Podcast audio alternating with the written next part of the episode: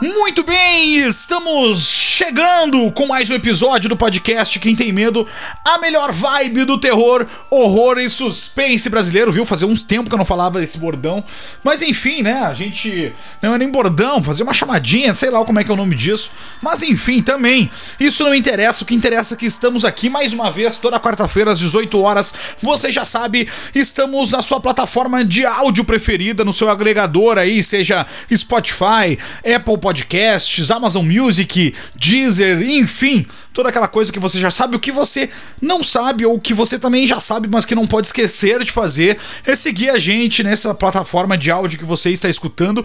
E se for Spotify, não esqueça de nos avaliar. Tem ali no aplicativo, no app, no aplicatica do Spotify, tem aquela opção ali de classificar esse podcast. Não esqueça de dar cinco estrelas, que aí nos ajuda a espalhar a palavra do terror, horror, suspense pro mundo, para esse planeta Terra, coisa mais linda, maravilhosa. Que falar nisso, né? Semana passada eu até uh, instiguei o pessoal aqui a nos mandar mensagem de outros países que não fosse o Brasil e também os brasileiros, obviamente, nos mandar mensagem para dizer de onde nos escutam.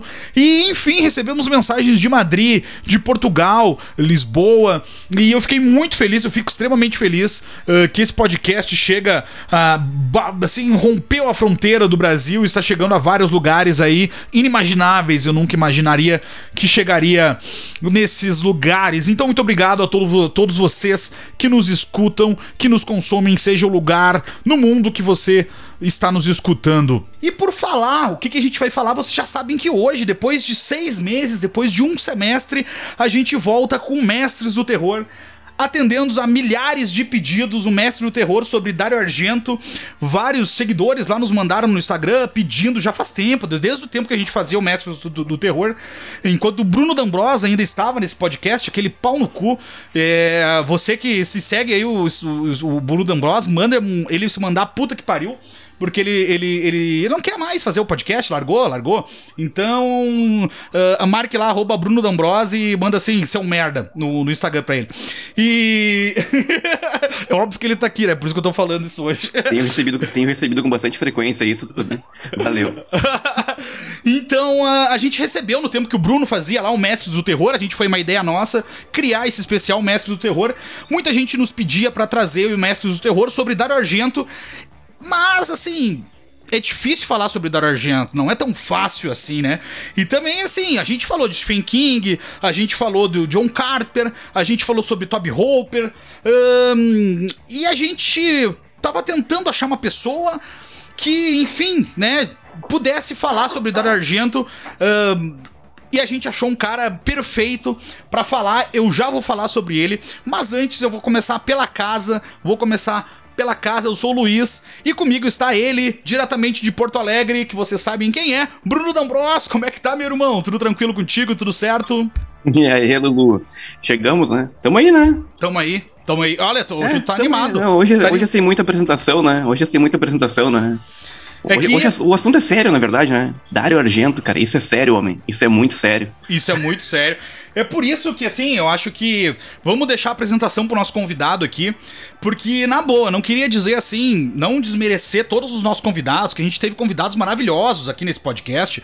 A gente teve Ulisses, que morou nos Estados Unidos, falou sobre John Carpenter, o cara que é apaixonado pelo cinema do John Carpenter. A gente teve o Pablo para falar de Stephen King, o cara que é escritor, já leu praticamente todos os livros do Stephen King. A gente teve diversos convidados maravilhosos nesse podcast, diversos. Mas esse eu tenho um carinho especial porque eu consumo o trabalho dele no YouTube, principalmente, uh, desde, desde antes de a gente começar a falar sobre terror, lá um ano e meio atrás. E hoje com a gente aqui está Marcelo Carrardi, do canal do YouTube do Cinema Ferox e do Instagram também. Então é uma honra, é um prazer estar tá aqui com esse cara que tem um conhecimento absurdo e assim, principalmente, eu não sei qual é a maior paixão e o que, que ele gosta mais, mas assim, eu sei que ele é muito apaixonado pelo cinema italiano, então, pelo que eu vejo, né, óbvio, a gente tá se conhecendo hoje aqui pessoalmente, né, mas eu sei pelo, pelo por, por ver os canais, os vídeos de, dele no YouTube há bastante tempo, então é um prazer estar aqui com o Marcelo Carrari. Como é que tá, Marcelo? Tudo bem contigo? Boa tarde, tudo bem. Hum. Prazer estar aí aqui com todo mundo, muito um prazer. Uh, obrigado ao público que está nos ouvindo agora. É muito legal, vai ser uma, uma experiência muito interessante falar sobre o mestre dos mestres, né, o Dario Argento. Mestre o Guilherme Del Toro chama de meu Deus do cinema. É verdade. Não é, é pouca verdade. coisa, né? Não é pouca é. coisa. Não, e é considerado por muitos diretores hoje atuais uma referência, né? Uh, não só do terror, mas de outros, outras, outras, uh, uh, outros gêneros do cinema que não são terror, são apaixonados e gostam do trabalho do Dario Argento. Mas, Marcelo, eu queria que tu falasse um pouco, divulgasse aqui as tuas redes sociais, o teu canal no YouTube, é, para as pessoas conhecerem, porque assim, é um negócio, como eu falei, é, é um conhecimento, principalmente eu vejo tu falando do cinema italiano, essas coisas, que olha, eu não vejo pouca gente falando que nem tu fala. Então eu quero que as pessoas descubram mais, porque eu, eu sei que muita gente que nos segue e, e, e, e também nos escutam, nos consomem, na verdade, te conhece. Mas para quem não te conhece, Marcelo, como é que te acha sobre o que, que tu fala? Uh, e eu sei que, é claro, as pessoas já vão também te escutar hoje aqui e eu tenho certeza que vão passar a te seguir, a te acompanhar também. Uh, como é que. Fala para nós aí, para quem não te conhece, o teu, teu trabalho. Bom, eu tenho o canal Cinema Ferox há alguns anos. Cinema Ferox é uma, uma, um trocadilho, vamos dizer assim, com o filme italiano, claro, Canibal Ferox. Exato. Filme de canibal bagaceira do Humberto Lenzi. É, antes, ele, antes tinha o nome de Nude Selvaggio, que é outro filme de canibal bagaceira italiano, que foi, foi, foi rebatizado como Perdidos no Vale dos Dinossauros ou Massacre in the, the Dinosaur Valley. E um filme de canibal locais é, é, onde a Amazônia é, era a floresta da Tijuca, no Rio, e começou como no, no de depois virou Cinema Fera, é, como é até hoje. Por mim, eu só falava de, de, de, de, de filmes italianos, de subgêneros, sub, sub, sub, sub, subgêneros, uhum. mas a gente tem que ampliar claro. o escopo, abrir o escopo por questão de, do público, para pegar outro, outras pessoas, outras audiências né? Exato. Mas sempre, volta e meia, eu tô retornando ao, ao cinema de gênero italiano, que é muito vasto e é uma coisa impressionante. Cada dia eu descubro mais e mais coisas. E é um, um tipo de cinema que é muito cultuado no mundo todo por críticos, colecionadores, outros, eh, alguns diretores que deram a bênção para ele, para esse subgênero, como Tarantino, como Scorsese, como Tim Burton, como William Lustig, vários outros, né? Sim. Uh, o Eli Roth e eu ficaria horas falando dos diretores. O Alexandre Aja, o diretor do Alta Tensão. Sim, é maravilhoso. Apaixonado, apaixonado por Lúcio Fulci, por Dario Argento. Então é um tipo de cinema que, que vale a pena ser descoberto. E no, no, nosso, no nosso catálogo de vídeos tem muito material sobre isso. É só Muito. ir lá à vontade e ver os vídeos. E nós temos nossas redes sociais com, com conteúdo exclusivo, né? Sim. Uh, no, no, Instagram, Cinemafera, arroba Cinemaferas, e no Facebook também. É assim, eu, eu se eu fosse você que tá nos escutando, já depois que terminar esse episódio, dá uma passadinha no YouTube, no Instagram também. Mas assim, uh, tem muito material, muito conhecimento lá. É, é, um conhecimento que eu vejo poucas pessoas falarem o conhecimento que o Marcelo tem. E não é puxa-saquismo, tá? Eu não tô puxando saco. Eu tô sendo real aqui. Eu sou muito verdadeiro, sou muito verdadeiro e sincero. Eu não é puxar saco, mas é um conhecimento que tu tem assim que pouca gente eu vejo falando uh, uh, com a, a tua. Uh, com o teu conhecimento mesmo, sabe? Eu vejo. Uh, e não é nem assim pessoas que não são. que falam superficialmente, não. Tem pessoas que falam do cinema italiano também tudo mais, mas não com teu conhecimento de outras áreas, de arte, enfim. É, né, é, enfim, é, é, maravilhoso, vale muito a pena. Tem muitos filmes que às vezes eu vejo o teu canal só falando que outros eu não acho no Brasil. Então é muito interessante dar uma olhada, uma pesquisada e ir mais a fundo também nesse cinema italiano. Como ele falou, é riquíssimo. É, o meu pai, tá até, né, falando até outras coisas da Itália, mas falando rapidinho aqui. Meu pai é fã, por, é fã de, por exemplo, do, do, Tex, que é uma da, da Bonelli, né? Que é um, um, quadrinho. Ele é colecionador, tem, toda, tem todas as edições de todos os livros, ah, todos os gibis. Ele, ele tem desde a primeira edição. É, pra Pra ele completar, ainda falta pouquíssimos, assim, sei lá, 12, 13 exemplares da primeira edição, para ele completar a coleção de todas as edições ainda por cima, né? Ele tem a primeira, a segunda, a terceira edição, ele tem repetidas a, a de todas as edições das Preto histórias. branco, colorido. Preto e branco, colorido, a de 1950 e depois a releitura de 2010, ele tem tudo. Ele tem um, um, um quarto, Tem uma assim, sala inteira, né? uma Não sala- interromper, né? Mas, É. cara, tem uma sala inteira. uma sala inteira, assim, a última vez que a gente parou pra ver, quando a gente foi transformar pra essa sala que o Dombros tá falando, tinha quase 20 mil gibis, assim. Então é um absurdo. E ele é fã, é coisa da Itália, né? Coisa da Itália que criou muita coisa dessa, na, na, na arte, né? Mas vamos começar a falar desse, desse diretor maravilhoso, Dario Argento, que, assim, ele é um diretor bem peculiar, na verdade, né? Se tu pegar na, no, eu, eu, e assim, é, o que eu vou falar vai ser agora, tá? Depois eu vou só passar a bola pra vocês. Eu até pedi pro D'Ambrosa, implorei pro D'Ambrosa fazer esse episódio comigo, porque eu não ia ter nem roupa aqui pra vestir junto com o Marcelo aqui, porque eu não teria nem o que falar. Então eu chamei o D'Ambrosa hoje aqui e falei, pelo amor de Deus, faz esse episódio comigo. E eu vou ficar só passando a bola pra vocês aqui, tá? Então, mas o que eu quero falar um pouquinho do Dario Argento é que, assim, ele tem toda a sua peculiaridade na direção dele, né? Ele tem aqueles planos detalhes, aquela, ah, assim, o visual, trilha sonora. A gente vai falar, obviamente, aqui, né? Trilha sonora da parceria do, do Goblin, do Claudio Simonetti. Ah, enfim, assim, é um diretor ah, que tem as suas características. Quando tu vê um filme do Dario Argento, tu vai saber que é um filme do Dario Argento. Sim. Isso não tem como. Uh, para quem já conhece, obviamente, né? A primeira vez, obviamente, tu vai, né? Se não souber, obviamente, não vai pegar referência. Mas tu já tem familiaridade com o filme dele. Vai olhar um filme dele, tá na metade do filme, tu pegar, tu fala, opa, esse filme aí parece com o filme do Dario Argento. Porque ele tem muitas características que- marcantes em vários, quase toda a carreira dele como, como cineasta. E eu quero que eh, o Bruno e o Marcelo agora falem, in- introduzem, para quem não conhece o Dario Argento, um pouco sobre a história dele, uh, de repente como ele começou, do que, que ele se alimenta, da onde ele vem. Esse cara maravilhoso e referência no mundial, para como a gente falou, vários diretores que nem o Marcelo falou. Quem quer começar a falar um pouco sobre o, o, o Dario Argento? Cara, acho que eu só vou dar uma, uma pequena introdução aqui, só vou falar alguma coisa vou passar. Tu falou ali que vai passar a bola pro, pra mim e eu vou passar a bola pro Marcelo, cara. Fala, Bruno. Não, Depois não, eu complemento, você complementa. Não, não, é, isso aqui é zoeira, é-. É, não, a gente vai Mas zoando é, é assim, não, nem esquenta, cara. Não, ah, não, vou só complementar um negócio que tu falou, Luiz, sobre o canal do Marcelo ali. Cara, aqui não tem puxa-saquismo mesmo, Marcelo. Mas o, o teu canal é muito, muito legal, tem conhecimento, que nem o Luiz falou, mas tu fala de uma maneira muito legal, que, tipo, pras massas, sabe? Tu fala sobre filmes, quem falou, subgêneros de subgêneros, tu fala sobre filmes específicos, tu fala sobre detalhes, mas tu fala de uma forma. A galera consegue te ouvir tranquilamente, consegue entender. Não tem uma linguagem Exato. muito detalhada específica, sabe aquela linguagem chata que fica meio. Ah, e aí o Dario Argento. Conceitual e filme." tal, né? É muito fluido o teu canal, sabe? Tu fala de uma forma que realmente instiga as pessoas a quererem ver, ver e ouvir e consumir. Pesquisar. Muito bacana. Pesquisar, porque eu já pesquisei muita coisa depois que eu vi no teu canal lá. Com base no teu, com base no teu fui- canal, Marcelo. Eu fui. A, tem um vídeo que eu vi sobre o. Eu, eu vou até te falar agora. Sobre o. Ah, Jesus amado. Te interrompi, Bruno.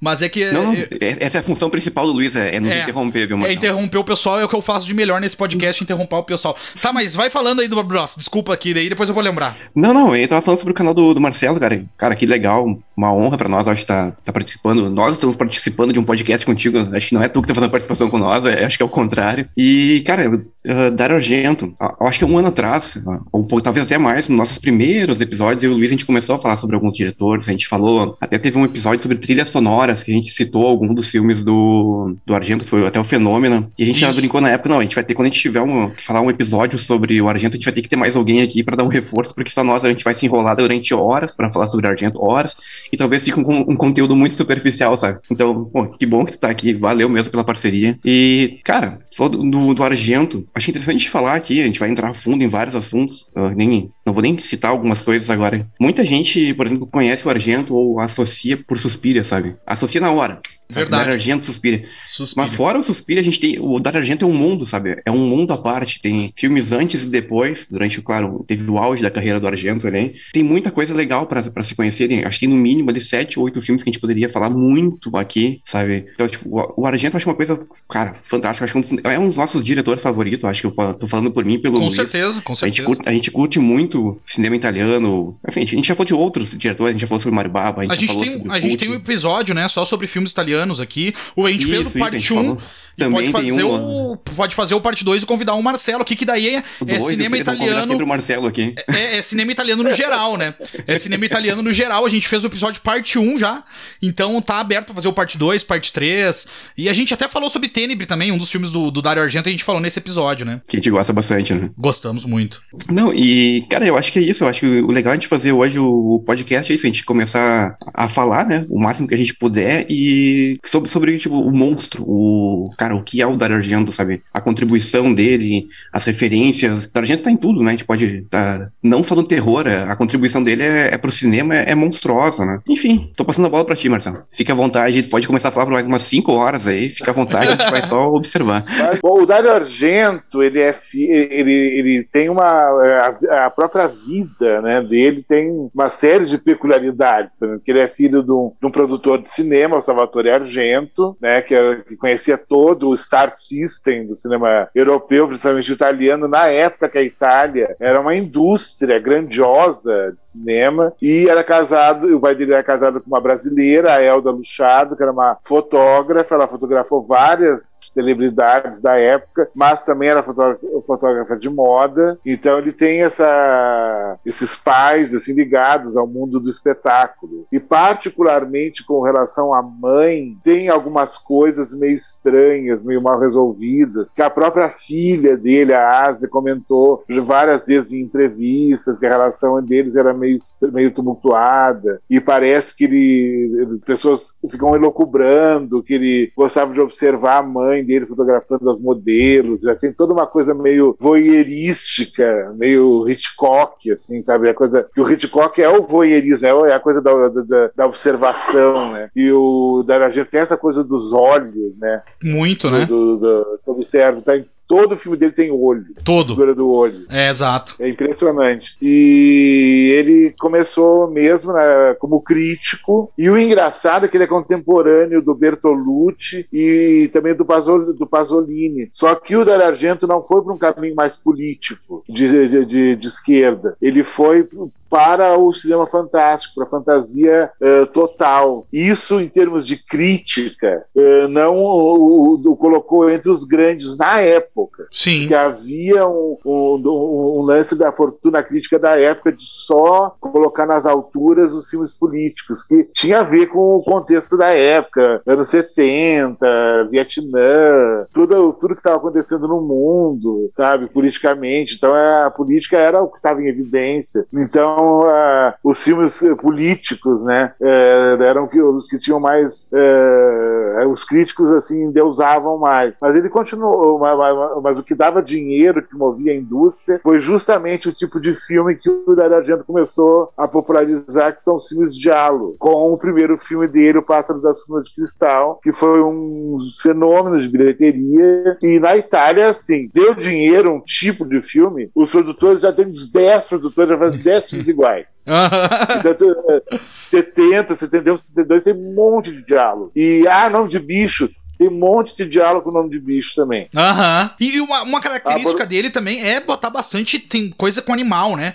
Tem muitos animais, né? Que ele usa, desde corvo, eh, gato, tem de tudo, né? Ele, ele, ele, ele tem essa coisa. E principalmente do olho, né? Também ele foca muito em olho, né? Que nem tu falou, dos animais, dos humanos, mas tem muito foco em, em muita, muita cena, plano detalhe nos olhos de animais, de bichos, né? Sim. Tem muito essa ligação. Mulheres na janela. Mulheres na janela, a, figura, a figura de uma mulher na janela, essa, essa figura ligada, a- muitas vezes ligada à morte também, isso é uma característica dele, assim, um maneirismo, vamos dizer assim. Aí ele faz essa trilogia, né, que começa com o Pássaro das Fumas de Cristal, depois do Gato de Nove Caudas, que é um filme intermediário, e termina essa trilogia com a- o Quatro Moscas no Veludo Cinza, Isso. que eu acho um, um grande filme, que inclusive ele, ele usa uma, uma câmera científica na, na, na cena final, que ele descobriu que existia essa câmera num laboratório de ciências, que tinha uma faculdade lá perto de onde eles estavam rodando. Aí ele descobriu que essa câmera tinha, não sei o que, uns recursos. Nunca tinha se filmado nada com esse tipo de câmera. É aquelas câmeras que antigamente mostravam uma. Você dava um tiro e a bala ia. assim? Aham. Captava em detalhes, para pegar o um movimento, que é aquela cena final do, do, do, do carro, no, no, final do Quatro Moscas no do Cinza. E outro filme que tem a questão do olho, porque a imagem das quatro moscas estão na, na teriam ficado gravadas na retina de uma das vítimas. Os médicos descobrem. É muito legal isso. E esse pra ver como a questão dos olhos, né? Tá, é explícito no trabalho dele. Mas uma coisa que eu acho sensacional, claro, não só nesse filme, assim, eh, mas vários filmes dele, mas a trilha sonora desse filme é sensacional, né? Desde o começo, já começa com a banda tocando, né? É, é, enfim, essa trilha sonora desse filme foi a, o, como é o terceiro filme da carreira dele. É, a, a, claro que teve toda a trilha sonora também nos outros, mas esse a trilha sonora eu acho sensacional dessa trilogia, é o que tem a melhor trilha Sim. sonora. É sensacional. A, a, trilha dos três é do Ennio Morricone. Só que para esse terceiro, ele queria o Deep Purple para fazer a, as músicas de. A, só o Deep Purple, né? rock. Só, só o Deep Mas Purple. Mas aí né? não rolou. Acabou não. não rolando. Acabou não rolando, que era a banda que ele mais gostava. Não, acabou imagina. não rolando. não, imagina se fosse Aí, Purple, né? A, a, aquele, aqueles temas de rock foram o, o Morricone que compôs. Nossa, é aquela. É, é uma Por trilha. que pareça é uma trilha sensacional que mistura blues, jazz, rock. É sensacional essa trilha. E, e de, desse filme, né, principalmente. E assim, vamos. Vocês querem falar um pouquinho mais sobre essa trilogia inicial, que é mais conhecida como a trilogia dos animais, né? Que, como o Marcelo falou, né? O pássaro das plumas de cristal, o pássaro, depois tem o gato, né? Que seria o gato de, de nove caudas. E depois tem as moscas, né? Então é, é conhecida, ficou conhecida, esses três filmes, que é de 70 e 71, é, como a trilogia dos animais. Assim como ele tem também a trilogia das mães, que a gente vai finalizar depois falando sobre a trilogia das mães mais adiante. Eu não sei se vocês têm. O Bruno pode falar alguma coisa também sobre o que, que ele acha, porque não, eu, sei que ele, eu sei que ele gosta, né?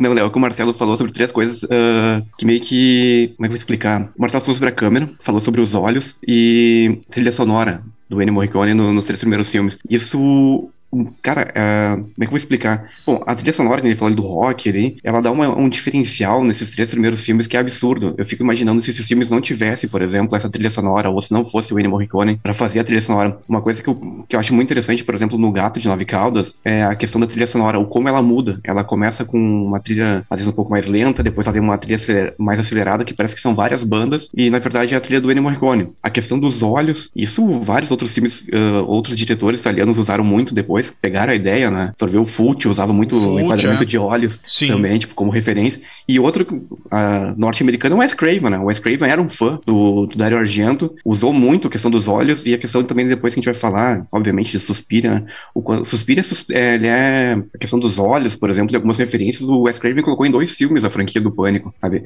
Eu acho muito legal a questão que falou do voyeurismo, do, do detalhe do rico no olho. E outro detalhe, só para uma pincelada rápida, sobre a câmera, a gente falou, a câmera lenta. Tem uma cena que eu acho do. É do começo do Gato de Nove Caudas. Uma cena do. que empurram alguém na frente de um trem e já tem uma câmera, tipo, quase que um super slow motion ali. Ele batendo a cabeça na frente do trem. O trem uhum. Uma cena brutal, assim, quase um gore. Uh, aquilo ali que eu acho que foi revolucionário, sabe? Eu acho muitos diretores copiaram a ideia, obviamente depois refinaram, mas aquilo ali, tu tá, começa a assistir o Gato de Nove Caudas como um filme de diálogo ali, aquela, aquele suspense, aquela coisa, daqui a pouco tem uma cena brutal, sabe? Aí tu fica, aquilo ali te prende a assistir todo o resto do filme. Mesmo que não tenha, que do, do restante do filme não tenha nenhuma cena tão impactante, mas tu fica esperando por algo daquele tipo o filme inteiro. De, tanto, uhum. de tanto que foi impressionante. E, e, isso a gente tá falando de um filme de 50 anos atrás, sabe? Sim. Imagina na época é. tu, tu poder assistir qualquer com essa qualidade. Eu acho os filmes italianos riquíssimos. A, a, eu acho eles lindos a questão da fotografia, a questão da qualidade da imagem, né? Tu assiste o filme hoje, de 50 anos, 60 anos atrás, do Mario Bava, tu coloca uma TV gigantesca de 40, 50 polegadas e a qualidade é impecável. Aí tu vai assistir filme dos anos 90, filme hollywoodiano, e a qualidade é meio que, tipo, não tão legal, sabe? Eu é, acho, tu... o cinema italiano é riquíssimo, cara. Eu acho riquíssimo mesmo. Tu pega o, o, as três máscaras do terror, parece que filmaram hum. ontem, né? É um absurdo a qualidade. Inacreditável, do... 60 anos, é. né, cara? É, a, a, qualidade é sensacional, né? Claro, às vezes é com uma câmera de fita, não sei de rolo, aí eu não sei, não tenho essa é técnica, fita, né? Fita, fita, é. Mas assim, é um troço Era tudo roda, negativo. É, é, roda liso, né? Um troço assim que é sensacional a qualidade. Estamos aqui nesse sábado gostoso, gravando num sábado aqui em Goiânia, tá aquele sol para variar, né? Já botei aqui gravar, uh, já estamos ao, ao, vivo, quem sabe, quem sabe faz ao vivo, né, meu? Olha aí, essa fera aí, meu, mais do que nunca, bicho. Uh, estamos aqui bebendo, falando em água que passarinho ele não bebe, D'Ambrosio falou que foi pegar uma aguinha. Eu conheço a aguinha dele, uma aguinha meio corada, meio, uma aguinha, uma cor de Guaraná. Mas não é, É bem Guaraná, destilada, né? é boa, ela não, não tem nada de. Tipo, não faz mal, não, não tem problema de, de micróbio, de. Enfim, de, de parasitas, enfim. Ah, não, mata tudo, né? Eu tô aqui na minha cervejinha hoje, aqui nesse sábado, calorão aqui em Goiânia. Deus o livre, tá um calor absurdo. Um calor bagual, como se diz lá no Grande Sul, porque eu, eu, eu, eu tava, tava falando com o Marcelo antes, eu sempre achei que o Marcelo fosse gaúcho e confirmei a minha tese. O Marcelo é gaúcho mesmo. Então hoje estamos aqui, três conterrâneos do Rio Grande do Sul, falando, cada um, um em uma parte, Porto Alegre, é, São Paulo e Goiânia, né? Isso que é legal, que é, que é massa. E estamos falando, como eu falei, né, para vários países, países da Europa. Estamos falando para muita gente. E isso que tá legal, esse podcast tá chegando em lugares que eu nunca imaginei. Chegou na Guatemala, essa porra chegou, que eu não sei quem nos escutou na Guatemala. Chegou que na, legal, legal. isso. na Holanda chegou também, e eu não tinha falado isso, chegou na Holanda Aí também. sim, aí sim. Cara, a Holanda Nos é convidem, nos convidem pra É. ir aí pra Holanda. É, nos convidem Pode aí. ser, que- se tiver um, um pouso no sofá aí, pra um. Então, E- a gente só precisa de um sofá, só isso. Ia ser dormir. legal. Vamos fazer um ao vivo lá, uma gravação ao vivo na Holanda. A Holanda, Inglaterra, Portugal, Austrália, Japão, estamos nos consumindo muito no Japão também. Toda semana estão nos escutando no Japão. Obviamente que deve ser brasileiro, né? Porque o japonês, a não ser que seja aquela banda de pagode lá que canta em canta raça negra em, Japo, em, em uma banda, tem uma banda de, de raça negra. Tem. de repente são eles, né? Pode ser também. Você pode fazer o que quiser. Você joga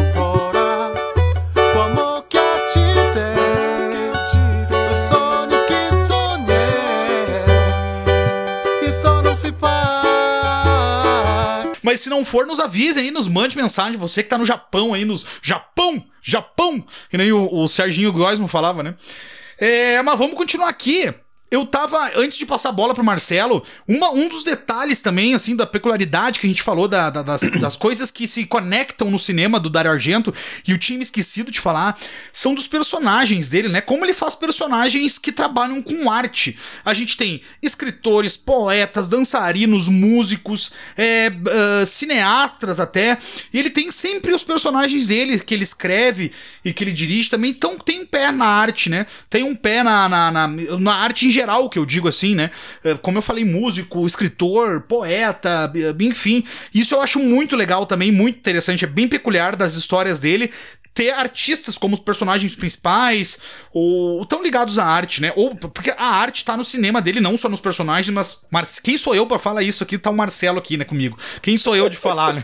É, eu até, vou, eu até vou parar por aqui, porque senão daqui a pouco eu começo a falar bobagem. Marcelo, e essa trilogia inicial dos animais, o que que tu tem pra falar? Bom, o que poderia complementar? Eu acho, eu, eu acho o primeiro, eu gosto muito do primeiro. Eu revi esses dias, ele é um filme incrível. A questão da. da, da- da- como ele trabalha o olhar, o que o olho vê, o que, o olho deixa de ver. Porque ele, o Dario Argento tem essa coisa. é, a gente enxerga uma coisa, a gente, isso fica registrado. Só que com o passar do tempo, a gente vê que a gente, a gente viu coisas que não se lembrou na hora, mas que tempos depois isso, isso vem à, à tona. Isso é interessante, esse jogo que ele faz. Isso aparece né, na, na- na- já no primeiro filme, aparece no Suspira também. E tem o lance da, da. aquela sequência da galeria que ele fica preso com aquele vidro. É muito é legal, uma coisa né? impressionante, É aquela impressionante. abertura. É. Muito legal. E ele já mostra o assassino dos filmes de Halo com o seu uniforme, né, sua capa, sua luva Isso, preta sua luva, é. e seu chapéu.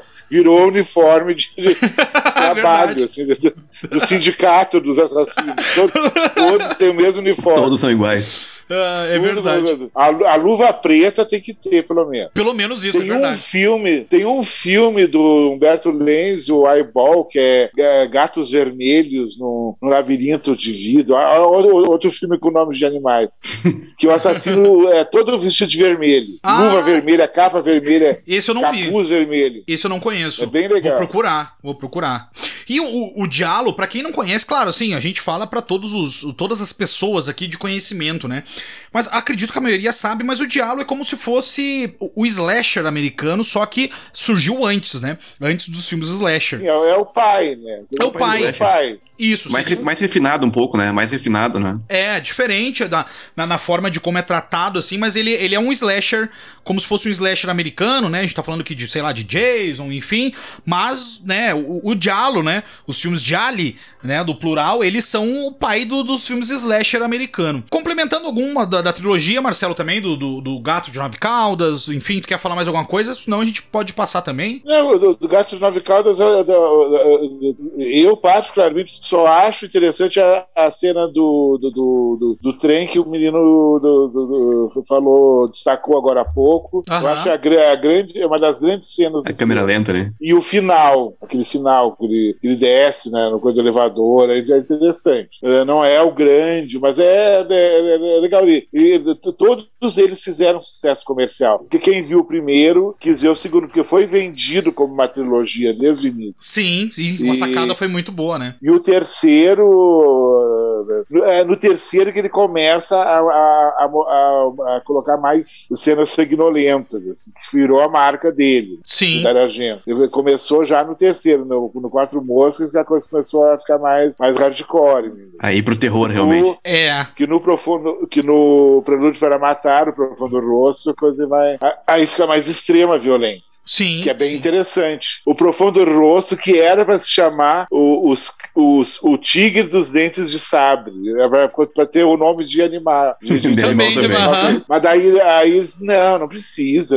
Chega. Já foi, né? mudar. Aí ficou, Profundo Rosso por causa do vermelho, do sangue, né? Isso. Aí, e, e só complementando as coisas de cor, giallo é, é amarelo em italiano, para quem não sabe. E, e esses livros, e tinham livros com, eh, com capa amarela que, eh, que vendiam na Itália, que eram livros policiais, com histórias de assassino, de descobrir quem é o assassino. No, só revelava no final. Aham. Por isso que chamam giallo. Sim. Assim como o filme Noir, por exemplo, é que eram livros policiais de capa preta, que é noir em francês. Em francês. Aí eles é, virou os críticos colocavam como o cinema noir também. Tudo vem da, da literatura, tanto o, o filme noir quanto o diálogo. É interessante isso. Sim, sim. É porque, tu, né, se tu for ver, né, pegar a literal, né, a, a tradução literal como filme amarelo, né, tem que ter uma, no mínimo, uma referência, porque senão, né, não tem muita explicação, né. Mas agora eu queria, pra, pra nossa partir pra nossa próxima, próximo, próximo bloco de filmes, o Dario Argento tem uma sequência filha da puta agora de filme, né? Porque puta que pariu, é um filme melhor que o outro e é difícil um diretor manter um nível de seis filmes aqui, seis, sete filmes, até depois eu não vi. Mas assim, todos eles, assim, um melhor que o outro. É, é quase impossível um diretor ter uma sequência tão absurda de filmes bons que nem esse. Que são Prelúdio pra Matar, de 75, Profundo Rosso, Suspira, de 77, Inferno, né, ou A Mansão do Inferno, de 80, Tênebre, de 82, Fenômena, de 85 e Ópera, né, ou Terror na Ópera, de 87. Eu, assim, dentre esse. Eu não sei qual. é, Não, claro, eu tenho a minha preferência de ranking, obviamente, mas são todos filmes, pra mim, maravilhosos. É um melhor que o outro aqui. O que, que a gente vai fazer agora? A gente vai falar de Profundo Rosso, vai pular Suspira e Inferno, pra falar na trilogia das mães no final, que aí nós vamos fechar com o filme de 2007, né? O, o Retorno da Maldição, A Mãe das Lágrimas. Então nós vamos falar de Profundo Rosto, Prelúdio pra Matar, Tenebre, Fenômena e Ópera, né? Porra, né? Assim, porra, vai tomar no cu, vai se Sim, fuder. sim. Eu fico de cara com essa sequência, porque, cara, é assim, eu fico de cara, é um filme melhor que o outro. Puta que pariu. Profundo Rosto ou Prelúdio pra Matar, que pra mim, assim, na minha opinião, tá? Que é uma opinião que não importa pra ninguém, enfim, né? É, é, o Prelúdio pra Matar e o Suspira, pra mim, são os dois melhores filmes da carreira dele. E eu não sei qual que é o melhor. Eu não consigo distinguir aqui. É, Pra mim, assim, é dar um empate. Ainda assim, eu ainda gosto de um pouquinho mais, talvez, do Profundo Rosto, não sei. Talvez pela história, por tudo mais. Mas, né, Eu também. É um clássico. A gente não pode negar, porque até o Bruno falou, né? Pô, se tu vê Dario Argento, vem Suspira. É a primeira coisa que tiver na cabeça. Mas ainda eu acho que um tiquinho a mais, assim, eu gosto mais de Prelúdio pra, pra Matar. O, e eu vou passar a bola pra vocês. O que, que vocês vocês têm pra falar sobre esse filme maravilhoso de 1975 do mestre Dario Argento? Eu vou falar rapidinho ali, cara. É que nem o Marcelo falou, né? A gente teve os três primeiros filmes ali, a, tri- a trilogia dos animais, e depois, enfim, eu acho que o, o Argento ele teve um período de dois, três anos que ele foi fazer algo pro cinema italiano mesmo, até alguma coisa a ver com comédia, e depois ele voltou com, com Profundo Rosso, né? Um Prelúdio pra Matar, que é outro nível. Eu acho que é ali que começa realmente o terror, realmente, do, da carreira do, do Argento. Antes a gente tinha o filme mais diálogo, tinha o assassinato, mas no Profundo Rosso a gente tem o uso massivo de cores, o vermelho. Eu nem, precisava, nem precisaria falar uma coisa dessa, né?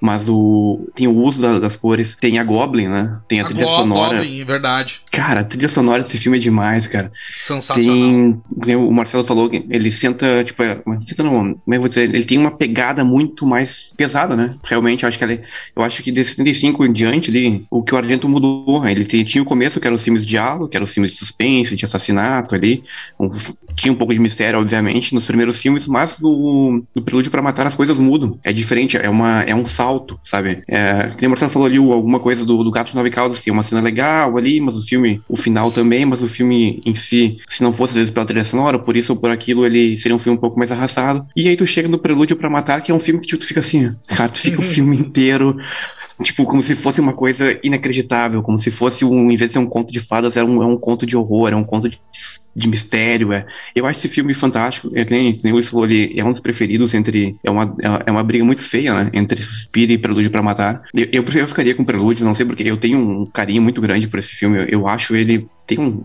alguma coisa nele que eu acho muito incrível. Ele, assim como Suspira, ele influenciou muitos diretores que vieram depois. Muitos filmes foram inspirados. O próprio John Carter falou várias vezes o quanto o Argento inspirou ele para fazer o Halloween.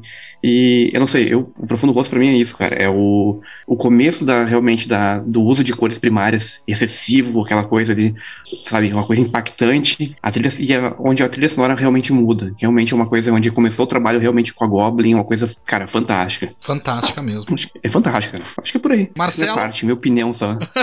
opinião superficial, assim, de. claro, claro, claro. Vamos deixar pro Marcelo aqui, né? Falar as coisas mais. Uh, no, no, no, os meandros, Técnicas. né? Técnicas e meandros, né? Não, o Profundo Rosso, é, é, pra mim, é o melhor diálogo que fizeram até hoje. Não. Ele é perfeito, do início ao fim.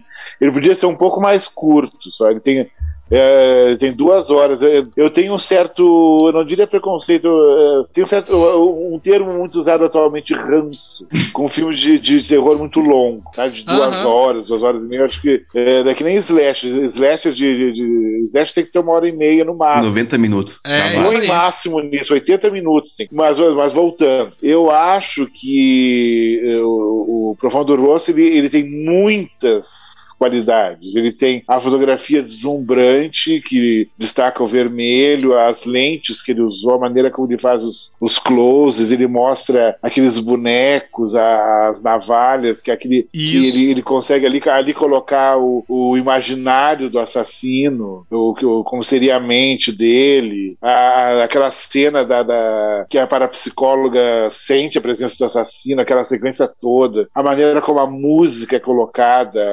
cada cena, o- a música do Goblin, que foi um grande sucesso comercial, foi um dos discos que mais vendeu na, na história da Itália. Inclusive, quando eu conheci o Claudio Simonetti no, no Fantaspo, em Porto Alegre, Que o legal. Claudio Simonetti, que, pra quem não sabe, o Claudio Simonetti nasceu em São Paulo, viveu eh, em São Paulo até os 12 anos, ele fala português. Ele é muito legal, ele é super gente fina, ele senta e conta as histórias de tudo que, todo mundo que ele conviveu, Que ele conviveu com todo mundo do cinema italiano.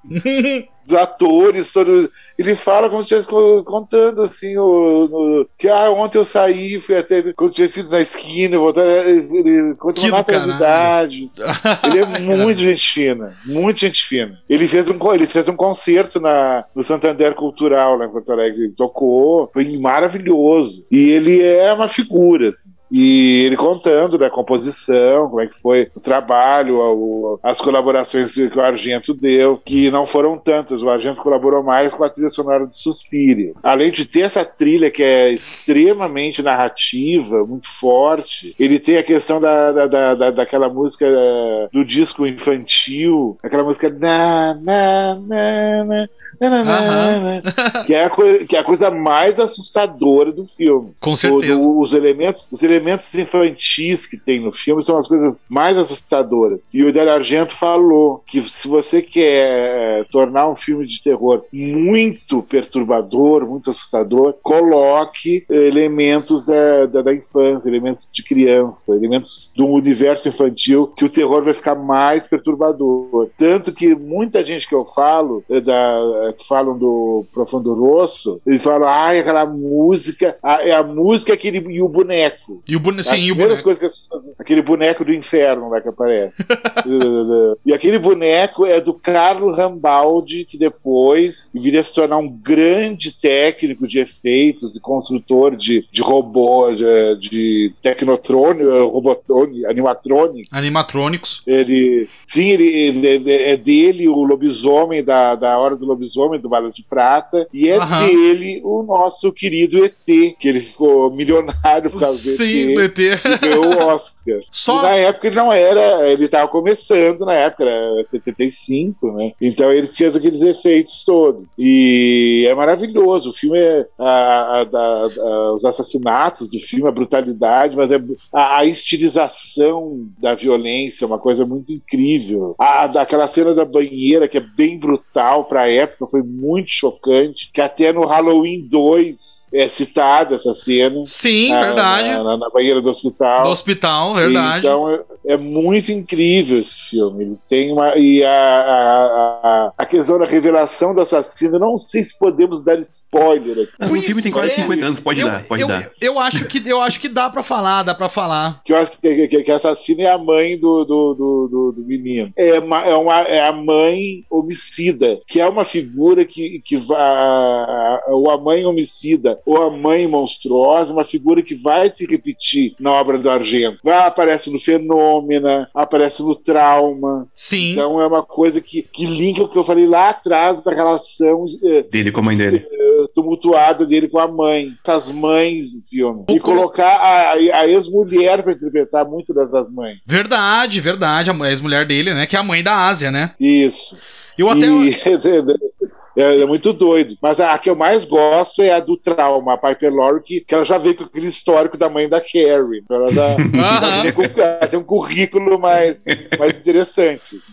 Porque tem uma coisa que eu acho muito interessante no final do, do, do, do Prelúdio pra Matar, que é aquela pergunta, né, que tu se faz, obviamente, né? Quando ele tá passando no bar, ele fala assim: não, mas peraí, ah, ah, o cara tava aqui, ele viu, eu vi ele ali e tal, mas, né, porque tu, tu, tu se faz essa pergunta e o personagem se faz essa pergunta logo na sequência, né? O personagem principal lá, o pianista. Ele, ele, ele tá. Ele falando, não, mas como é que ele é o assassino se ele tava aqui na hora que não ia dar tempo, não tem tempo. E tu fica perguntando ao mesmo tempo do próprio personagem principal. Até que daí é revelado quem é o assassino, né? No final, que é a mãe dele e tudo mais, né? Então é uma pergunta que se faz quase ao mesmo tempo do personagem principal e é. Porque quando é revelado, tu. tu pera, não, pera aí.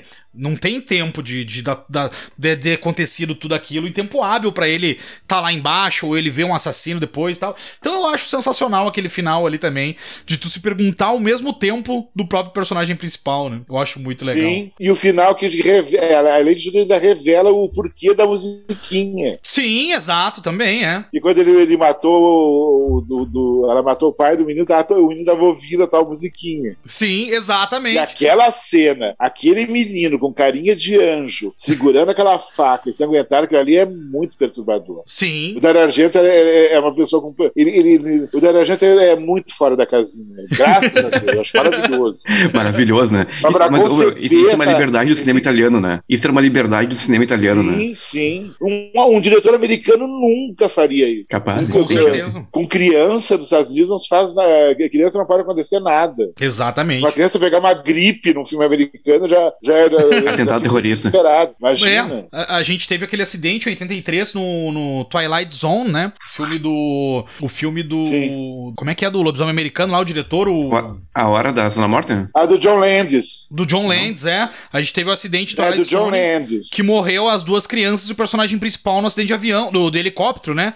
Na última cena do filme. Isso. E, e um filme gravado às duas horas da manhã, sendo que crianças nos Estados Unidos. O filme não foi filmado nos Estados Unidos, mas por lei, o máximo que crianças poderiam trabalhar até as 8 da noite e tal. E, porra, os pais das crianças viram as- os filhos morrer decepados por um helicóptero.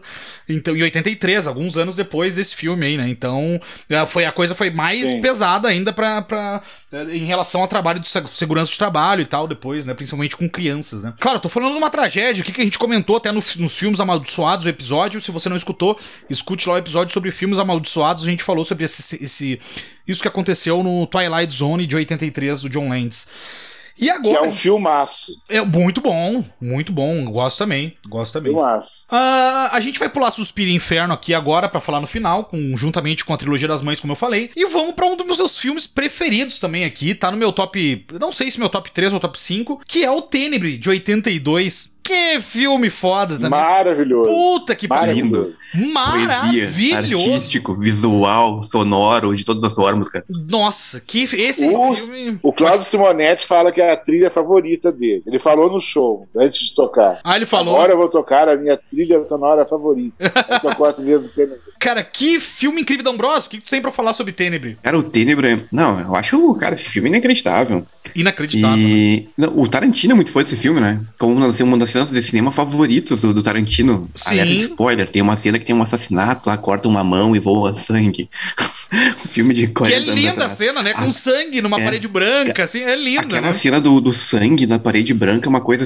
É, é inacreditável, cara. Eu acho, assistir ela Impressionante. hoje ainda vai ser impressionante. Assistir hoje pela milésima vez vai ser impressionante, cara. É sensacional. Essa cena é marcante, é sensacional. Todo, tudo na volta, né?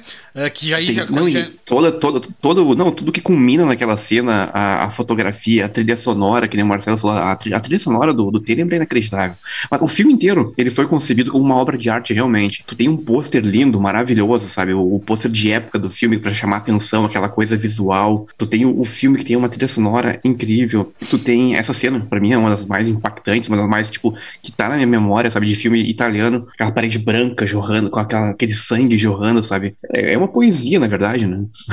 E a gente tem até a própria revelação no final também, que é legal, No né? final. Nossa, a revelação da- Incrível, da, incrível, navalha. incrível, Nossa, incrível. Marcelo, o que, que tu tem que falar sobre Tenebre também, já aproveitando? É é uma montanha russa esse filme, né? Eu, eu, eu já comentei várias vezes, comento com amigos, já, já, já, comentei eh, no, no canal. Existem dois filmes de Ali, pra mim, que estão empatados, os mais extremos até hoje. É o Tenebre e o Estripador de Nova York do, Do Fulci. Do, do Fult.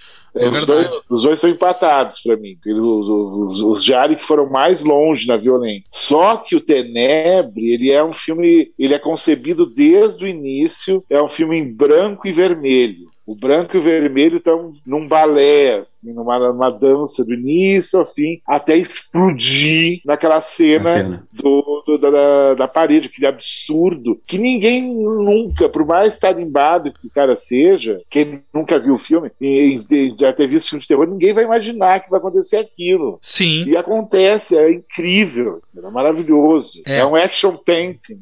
É verdade, é isso É aí. fabo- aquela, aquela cena é, é única. Eu, não- não- eu- eu nunca vi nada igual em outro filme. E é uma coisa que, que o Argento concebeu mesmo. Tudo, e ela tá de branco, a coisa do sapato vermelho, Vermelho. o sapato Sim. de salto como fetiche, sadomasoquista. É muito interessante. O jogo de submissão tem uma cena que ela, que ela enfia o, o salto na boca do menino, que é uma, é uma prática de dominação BDSM. É muito forte. São garotos ali. É outro, outro filme que, que, que- que também Itália. nessa questão da, da, da, da- da- da- da- do BDSM, do jogo de, de, de perversão, ele é bem, é bem hardcore. Sim. Hoje esse filme talvez fosse até cancelado. sabe? Certamente, certamente. Com as patrulhas de hoje. Com certeza. com E, certeza. e- e isso que tem um detalhe que, a, que, que, tá, que estava no, no, no início do roteiro, mas que ele não deixou explícito, que seria uma mulher trans. Que dá, que, que agrega aqueles meninos que desperta neles aquele desejo. Então tem um monte de coisa que hoje seria causaria extremas polêmicas e discussões. Mas como esse diretor coloca uma mulher trans pisando na boca do menino com salto alto vermelho, um menor de idade? Imagina, as discussões hoje. Com certeza, com certeza. Eduardo Argento seria cancelado hoje no Twitter e no Instagram. Não, cara, e, Sim. cara, só complementando ali, cara, é fantástico essa analogia que o, que o Marcelo fez. E isso é muito Itália, né? Tu falou do Fult ali com o estripador de Nova York. O Fult usava uma, uma linguagem muito, às vezes, parecida, né? Porque tem filmes do Fult que ele usava crianças. A gente tem isso no Segredo do Bosque dos Sonhos sim, e outros. Ele sim. usava nudez, ele usava uma. Normalmente as, as italianas, ele muito bonita e tal, nudez total, e uma criança ali perdida no cenário, sabe? Uma coisa Sim. aleatória, uma criança ali com 10, 11, 12, enfim, um jovem. O, o Argento usou isso também. Só que o Fult, por exemplo, quando falou no, no Estripador de Nova York, que eu acho um filme brutal, o, o, o Fult usava um, a nojeira, usava o gore e usava a violência sexual. Por exemplo, no Estripador, no Estripador de Nova York. Ele tem umas cenas tipo, totalmente brutais e uh, gore, meio repulsivas. E o Argento, o Argento ele, ele conseguia fazer uma coisa artística, como, sabe, essa cena do, do Tenebre, enfim, Sim. branco com, com o vermelho. E essa questão monocro- monocromática, né? É, é uma assinatura do Dario Argento. Tu pega isso em vários filmes. Que é- o Tenebre é branco com vermelho. Aí tu sai de, um- de uma cena diurna, de uma cena que te passa uma tranquilidade, um tom branco ou num, um tons pastéis. Tu tá numa tranquilidade, tu tá assistindo aquela, o filme ali, tá tranquilo, tá? Uma cena diurna, um passatempo, não, não acontece nada. E do nada ele tem uma cena que te remete à, noite, te remete a um tom que nem o vermelho, a escuridão, que te, que te remete à angústia, que te remete à dor. E, e é numa, de um- uma velocidade muito rápida. Às vezes tu tá assistindo num, sabe, num piscar de olhos tu vai do dia pra noite, de uma cena, de um passeio, pra uma cena totalmente assustadora. Eu acho que os filmes do Argento têm essa assinatura, tem essa característica que tu tá assistindo e tu tá meio que, sabe, tu- se tu continuar assistindo, tu fica meio que, tu não sabe se tu tá num sonho, se tu tá Sim. ele te passa uma sensação muito real, é inacreditável como, como a questão da, da música, da trilha sonora e da fotografia e do, do lance de luz, o lance de, de, de cores e sombras do, do Argento, ele te transporta realmente pra uma imersão, né? Tu, tu realmente tu acha que tu tá naquela coisa, naquela, ou naquela, no momento de distração ou num momento de, de assustador, de angústia. O vermelho te traz isso, né? O ver, a questão da- das cores vibrantes, né? Eu acho que até por isso o, né, o Profundo Rosto, ele tem essa coisa, tipo, da, da imersão, do, do tu ficar daquela coisa ali do vermelho, isso Sim. de- tem a questão do assassino, é, quem- a questão do assassino em mim, por exemplo, ah, ele te transporta a, a repensar, por exemplo, porque quem nunca pensou assassinar alguém, sabe? Não, não pagar por, não pagar por, é, não pagar por alguém fazer, mas, tipo, ser a pessoa, sabe? A pessoa que vai infligir a dor, sabe? E, tipo, o Argento, ele faz essa reflexão, sabe? Porque quem nunca pensou nisso, sabe? O Mano Brown já falava, né? Só de pensar em matar, tu já matou, né? Sim. São- São, são filmes. Não, mas é uma característica, né? E outra coisa, tipo, eu, eu não sei se é, uma, se é uma, uma coisa muito minha ou se eu tô ficando, enfim, velho, não sei. Ma- Mas como os filmes do Argento são filmes maduros, são filmes pra adulto, sabe? São filmes pra te assistir uma vez, reassistir e pegar detalhe. Ele- sabe, eles não foram filmes Com realmente certeza. feitos pra, pras massas. São filmes inteligentes demais, cara. São, são filmes com muito conteúdo. Referências remetem a muito- artísticas, né? Referências Vai desde artísticas. desde o expressionismo alemão, sabe? A, sabe as, as referências que ele aperfeiçoou, né? Obviamente, ele bebeu da fonte do Mário Bava, bebeu da fonte do Sérgio Leone, bebeu um pouco de Hitchcock, porque eu acho que todo mundo que começou a fazer horror nos anos 70 em diante bebeu da fonte do Hitchcock alguma coisa. Mas o, o Argento é isso, sabe? Eu acho que são filmes, ah, são, é um posto de referência de uma assinatura própria, com, com, muita, com muito conteúdo, cara. Eu Sim, acho sim, sim. eu acho eles muito carregados de conteúdo, cara. Muito, assim, conteúdo inteligente, sabe? É, não, realmente. É, é, é, assim, é um- uma coisa assim, os planos que ele pega, planos de sequência, às vezes longos também, é, em vários filmes tem esses planos de sequência, é planos abertos, é planos de, de- de- enfim, lugares que tem obras de arte, coisas que não são, fo- fo- foge do comum, né, aquela coisa fora da caixinha, né, a gente pode falar assim, que às vezes a pessoa pode falar, tá, mas por que, que ele tá filmando, sei lá, por que, que aparece o sonho de uma pessoa que tá dormindo, por que que aparece o cara sonhando com o mar num filme que não tem nada, nem tem, não tem o mar, sei lá, e aí daqui a pouco aparece uma cena do mar e aí tu vê o cara tá dormindo, o cara tá apagado, desmaiado, enfim, é, são coisas assim aleatórias que tu pode ver, mas não, é uma forma de arte dele diferente de expressar. Diferente, né? É diferente, ver- diferente, muito Não, diferente. for ver, muitos diretores usaram o medo como medo do, do que tu não vê, né? O medo do escuro, o medo do que, sabe, do que não está aos teus olhos, o, do da escuridão, sabe? Os medos Aham. primários da, da humanidade. E o Argento, cara, ele usou cores. Uhum. Vermelho, sabe? O vermelho muito forte. um- Vermelho, azul. um, sabe, o inferno, um azul. É, o um roxo, inferno, as né? cores primárias. Ele não escondeu. Ele te, te trouxe aquela, que nem o Marcelo falou, aqueles medos, aquelas coisas infantis ali, sabe? Numa, numa, numa dimensão gigantesca, sabe? Ele não escondeu, ele transformou, na verdade, num um conto de fadas num conto gigantesco de horror, sabe? É uma loucura. É uma loucura. E tem Pode um lance, o, né, para entender Argento tem que entender Hitchcock e Mário Bava. Bom, Base, né? Base, é o base, é. E outra coisa, o plano sequência da Casa das Duas Mulheres no, no Tenebre, é, aquilo é impressionante. Ele Também. criou, se, se você for ver, ele poderia mostrar os dois assassinatos de qualquer outra forma. Mas ele fez um plano sequência. É, e- e- esses planos Ele, de fez- sequência. ele colocou aquilo ali. Foi uma coisa pra ele, que, que ele criou na hora e foi um mecanismo para montar aquilo para a câmera fazer aquele movimento. de- de- eu vi o making off. É uma coisa complicadíssima em termos mecânicos. O Pra braço época, da câmera né? que dobra aqui para cá. Foi muito difícil.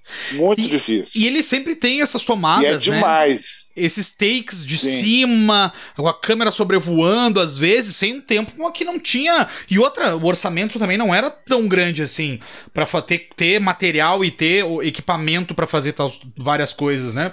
Até o fenômeno, eu acho que ele, te- ele teve grana. Conseguiu uma certa eh, verba, Aí, quando- assim. Depois aí quando veio a verba, acabou o, O talento. cinema italiano, de modo geral, começou a ficar sem, sem recurso. Sim. Hollywood deu um jeito de É, derrubar. Holly- De acabar. é, é isso que eu ia dizer, bebeu Hollywood. Toda, bebeu toda a fonte que podia e acabou com o cinema italiano. Então vamos falar sobre Fenômena de 1985, que é um filme que pra mim tem uma trilha sonora impecável também. Mas aí a gente já tem mais bandas conhecidas, né, da do mainstream, digamos assim, né, Iron Maiden, é, Motorhead. E é uma loucura aquela Isso. trilha sonora que tu é de bater cabeça, né? Se tu- Eu olhei esse filme a primeira vez meio bêbado e daqui a um pouco eu tava batendo cabeça, eu acho, olhando esse filme. Que filme sensacional a trilha sonora. E, é, cara, eu olhei bem bebendo a primeira vez, eu tenho quase certeza disso. E eu daqui a um pouco eu tava do caralho, tava, tava assim, curtindo assim, o, o- a trilha sonora desse filme, que é sensacional também, com bandas mais conhecidas. O que, que vocês têm pra falar sobre Fenômena? Começar com o Bruno aqui, e aí depois a gente passa pro Marcelo pra falar sobre esse filme também maravilhoso, desse mestre Dario Argento. A gente fez um episódio ano passado que a gente comentou alguma coisa sobre o episódio de trilhas, né? Eu acho que esse Isso. filme, antes de mais, antes de mais nada, ele tem uma questão toda visual, ele, ele lembra, às vezes parece um sonho, mas nem tu falou, eu acho que a trilha sonora nesse filme, ele faz toda a diferença. Eu acho que se ele, se ele tivesse uma trilha sonora mais lenta, se ele tivesse uma coisa mais morna, o filme seria uma, uma outra coisa, sabe? A trilha sonora, eu achei até os 40 minutos ou 40, até a metade do filme, ela não é tão rápida, e depois ela dá uma acelerada. E, sabe, isso, tipo, tipo te conduz numa coisa, ela vai te embalando, e aí as cenas do filme, eles lembram, eu não sei, cara, o fenômeno pra mim, às vezes, lembra um conto de fada, sabe? Aham. Ele lembra uma coisa que tu tá, assim, tu tá assistindo e tu pensa, tipo, isso é real ou é um sonho dela, ou é um sonho dentro do sonho? E aí tem a questão também, o começo do filme tem a questão da. Tem um emprego ali realmente da, do uso de câmera lenta, tem uma cena de um vidro que quebra ali, tipo, muito. Mais uma vez, lenta, né? assim, a gente tipo, tem a, a, é. a cena da, da Zack Snyder, janela, sabe? né? Vai se fuder, Zack Snyder, sabe? É. O Zack Snyder que uma puta que pariu. Copião? E, cara, o, um dos primeiros filmes, né? Eu acho que foi o segundo filme, se eu não me engano, creditado ali pra, pra Jennifer Connelly, né? Jennifer Connelly, Isso. que, pra quem não conhece, pra quem não conhece, né? Enfim, é estranho falar isso, mas Maverick agora, o Top Gun Maverick, né? Ela tá ali. Acho que foi o segundo filme dela, bem nova ainda ali. E, cara, eu, achei acho que filme. É o eu gosto. segundo? Eu, achei que era o primeiro até. Não, ela tá agora no. Não, foi Não, o segundo, eu acho. Eu acho que ela, ela tá acreditada como o Era Uma Vez na América do Sérgio Leone. Eu acho que ela fez uma pequena ponta ali no Era Uma Vez na Ah, América. eu achei que era o primeiro filme dela até. Não, não é. é. Mas acho que. Não, obviamente, com, que ela realmente apareceu com mais destaque foi o, foi o fenômeno aqui. Enfim, tem, tem um monte de história sobre esse filme, inclusive. Ela nunca te deu uma entrevista realmente. Ela machucou um dedinho. Ela machucou alguma coisa nesse filme aí, mas eu sei que ela nunca realmente falou exatamente como foi o, o trabalho quando era argento. E não, não importa também, o que importa é o filme. E eu gosto desse filme, acho que foi um dos primeiros que a gente fez esse podcast, realmente, no Sim. ano passado. Ele é um filme que ficou melhor. Eu acho que assistir ele hoje, sabe, quase 40 anos depois, ele, ele é até melhor acho que eu tinha assistido na época, sabe? Não sei. Eu, eu gosto bastante desse filme, cara. Marcelo, o que, que tu tem pra falar sobre Fenômeno? Ah, eu adoro fenômeno. Eu, Ei. só falando da Jennifer Connelly, ela é assim, era uma vez na América, ela está como coadjuvante, embora seja uma, um papel importante até, porque ela é a, a- a menina que era, o- que era o crush do personagem, que depois vai, vai- ficar adulto, vai ser o Robert De Niro, era, era a menina que ele era apaixonado. E depois, como protagonista, o primeiro é o, o fenômeno, e depois ela fez o labirinto. Isso, David isso. Bowie. É verdade. Que é um baita filme também, acho bem legal. É um É filme nostálgico, né? Nostálgico, assim. Eu olhei quando adolesc criança, adolescente, é, é bem nostálgico. Então, eu acho que ela não, ela não fala muito sobre. o- Ela bem que bloqueou o, o fenômeno. Acho que não sei se foi porque ela foi obrigada, entre aspas, a entrar numa piscina com vermes e carnes putrefatas e outras coisas. Não é uma experiência muito agradável. Assim. Eu, eu acredito que não. Não, mas quando criança, né? Mas a, a sequência ficou incrível, ficou maravilhosa. Mas eh, se não vem ao caso agora. Mas o Fenômeno é um filme maravilhoso, ele tem eh, o, o tema do Claudio Simonetti, que ficou muito famoso na época, que mistura música eletrônica com ópera, com rock. Bem legal, tem Iron Maiden, do nada, assim, foi muito legal. Aham. Pra mim, a, a- a música, a música que mais casou com, com a sequência em si foi a, A cena da casa. Iron Maiden. A menina tá correndo, Exato. mas tocar Iron Maiden ficou muito legal, muito legal. E o lance era o seguinte, que os produtores queriam que ele fizesse um slasher, mas ele não gostava de slasher americano, com um monte de adolescente correndo na floresta, com Jason, essas coisas. E ele fez uma coisa para adultos, pra um, um filme pra, com, com personagens adolescentes, a maioria, mas para um público mais adulto, e do jeito dele, e muito brutal para a época. Tanto que ele tem uma versão eh, menor, com, com, eh, editada, que se chama Creepers. É a versão americana, né? Deve ter visto a versão americana, e tem a versão, de acho que são numa quase duas horas, que é a edição eh, europeia, vamos dizer assim, que é a Fenômena, que depois foi relançada no mundo inteiro. Sim. E é maravilhoso ter Donald, Donald Pleasence, maravilhoso. Sim, do Halloween, né? No... Dr. Loomis. Isso. O Dr. Loomis é o. Incrível. É o nosso eterno Dr. Loomis. Tem a macaca, a Maia, Sim, maravilhosa, a chimpanzé. A Companheiro. chimpanzé né? é uma das grandes Parceira, estrelas do filme. É verdade, verdade. Maravilhosa. Verdade. A, da- a criatura assassina, ele tem uma síndrome que agora não me, não me falha a memória. Eu até tinha decorado, mas eu esqueci. É uma, é uma síndrome genética que existe, é rara. E eu inventei de pesquisar no Google, eu fiquei traumatizado. Foi horrível. Uma das piores coisas que eu já fiz na, Começou a ver, a da começou a ver as síndrome, fotos. E são fotos muito antigas. É- é que nem- E- É, é que nem botar calcanhar de maracujá no Google. Não coloque calcanhar de maracujá, não é legal. Isso aí. Que eu, agora eu fiquei com, eu fiquei com uma certa curiosidade mórbida, mas. Então, aí tem essa síndrome que, o- que o menino tem, embora na história ele, se, ele seria fruto de um abuso que a, a- a mulher, eh, que a mãe da- da- dele sofreu de uma criatura meio mutante, meio estranha. Tem, tem essa explicação é dada muito rapidamente. A mãe que é Daria Nicolodi de novo, outra mãe louca, assassina. Psicopata. Volta Mais uma pra a mãe, né? Mais Mais, uma, uma, né? mais uma pra, pra- E mais um check tem na a coisa mãe, né? dos vermes e, e outro filme que ele usou uma câmera científica que era usada para fazer documentários sobre insetos mesmo. Em vida Para selvagem. pegar formas de vida muito pequenas, lentes especiais. Tanto que na versão com cortes, para compensar o que foi cortado, eles se encheram de cena de close de mosca, close de aranha, close de formiga, close de tudo que é bicho pequeno Hum, para aumentar. E é uma, é uma- lente que ele ficou. O Argento ficou fascinado. porque, Nossa, dá para ver perfeitamente o olho da mosca. Ficou- e tem, de fato, é uma cena que se vê o olho da, da, da- da tal mosca específica, que é uma, que é uma mosca que ela, ela só pousa em, em carnes, eh, tecido morto, tecido Uhum. animal morto. Ou humano, pode ser humano, ou de qualquer forma de vida. Eh, mas tem que ter, tem que ter tecido morto. Que era uma mosca que, que se encontrava na- nos no, nos- nos sarcófagos do Egito. Até até um nome ligado a essa questão do Egito. E é maravilhoso, o filme é maravilhoso. Nossa, aquele duelo final, é é a maneira como o filme se encaminha, ele tem, é, ele tem muitas qualidades, muitas qualidades. É um filme que eu gosto muito, filme muito surpreendente. O final que acontece uma coisa, depois você acha que acabou volta, outra né? coisa, você acha que acabou vendo outra coisa, é só no final que ele dá. Aí você. ah, Até que enfim.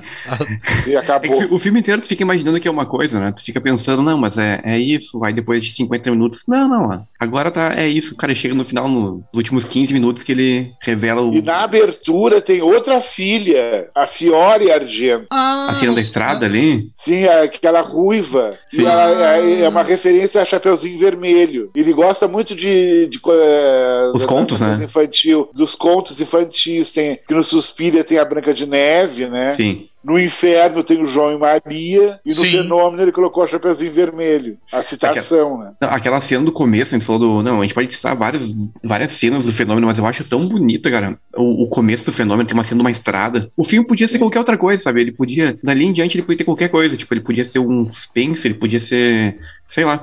E não, ele- eles, eles viram um pesadelo. Eu não, não sei nem como, como definir o fenômeno, mas eu acho que aquela introdução, aquela cena da estrada parece tão bucólica. Então, sabe? Sim. parece é, tão, é, parece total. tão inofensiva, tipo, tão- sabe? Aquela coisa interior onde nada acontece e é, e é realmente ali onde mora o perigo, sabe? Sim, sim. Essa mosca aí que o Marcelo falou só não é pior que a mosca varejenta, né? Quando a gente tá pescando no, no, no rio, A mutuca. mosca, a, a mutuca, a mosca varejenta é uma filha da puta, né? Quando tu vê, tu tá pescando ali Sim, na, sim. Na beira do açude ou na beira de um rio, quando vê tu só sente uma picada na perna, é aquela mosca azulada, filha da puta, feia pra caralho, tá te picando a perna ali. E machuca. E machuca. Machuca, machuca, ela tem um ferrão, filha da puta, aquela mosca. A mosca, a mosca tem que acabar, cara. Não, é a mosca, não. mas Essa varejenta aí não tem fundamento. Não tem fundamento. ai, ai. Mas falar em. Falar em. O, o- o Marcelo falou da cena dela correndo ao som de Iron Maiden. No próximo filme, que se chama o Ópera, a gente também tem no final uma cena de uma mulher correndo ao som do rock and roll. Que é o filme Ópera, né? Ou o Terror na Ópera de 87. Que eu acho esse filme também muito bom. Eu não sei qual é que tá no nível pra vocês, assim, de melhores, mas assim, eu acho esse filme sensacional também.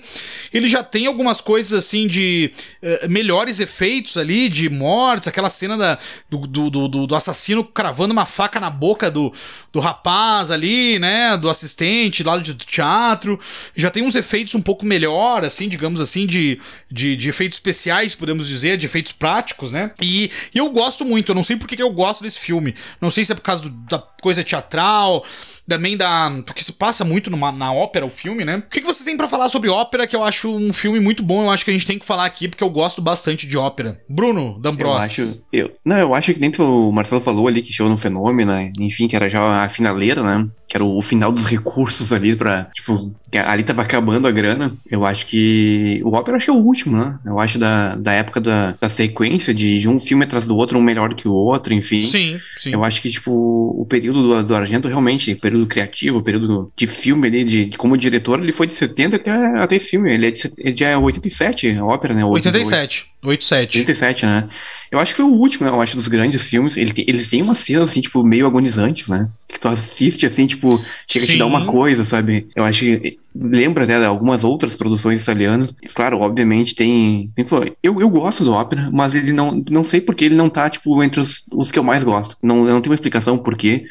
Pra mim, tipo, eu gosto muito até o Fenômeno, pra mim, são, o Fenômeno é um dos meus favoritos, mas o Ópera tem algumas cenas que eu gosto, mas o filme em si, eu não sou tão fã, não- eu não sei dizer, não, não é, eu não sou crítico do filme, mas eu acho, tipo, eu, sinto- eu sinto que ele já é Tá- um pouco diferente, sabe? tá abaixo ele tem uma outros. assinatura, ele, ele tá diferente, ele, ele tem cenas legais, tem cenas legais, a cena dos olhos, São sabe? muito da- boas, né? Daquela. né, da- Eu acho. É uma agonia aquela cena, mas ele já tá. Eu já acho que ele já é uma outra coisa, sabe? Eu acho que ele. É ruim, não. Eu, é legal o filme, é legal. Bom filme.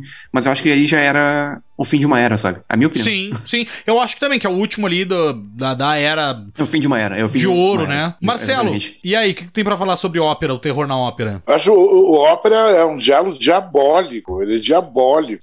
É aquela coisa dos olhos, aquilo ali é, é de uma, uma perversidade, uma monstruosidade. Ah, é, a, é. a- a- da coisa da faca, que é- é- na verdade é- é- ele enfia a faca aqui, aí o cara dá um grito e aparece a faca por dentro. É uma É sensacional. outra aquela morte cena ali. inédita. É. E tem a figurinista também, que ela engole o- a corrente do assassino, pra, tipo, quando acharem, saberem de que, quem é o assassino, ela morreu, mas ah, eu vou morrer, mas eu vou te entregar. Aí, ele- é, aí como ela engoliu o negócio, o cara faz uma traqueostomia. na mulher. Isso, isso, Pra isso. tirar a isso. corrente. Isso é de uma monstruosidade. Que, que psicopata é esse?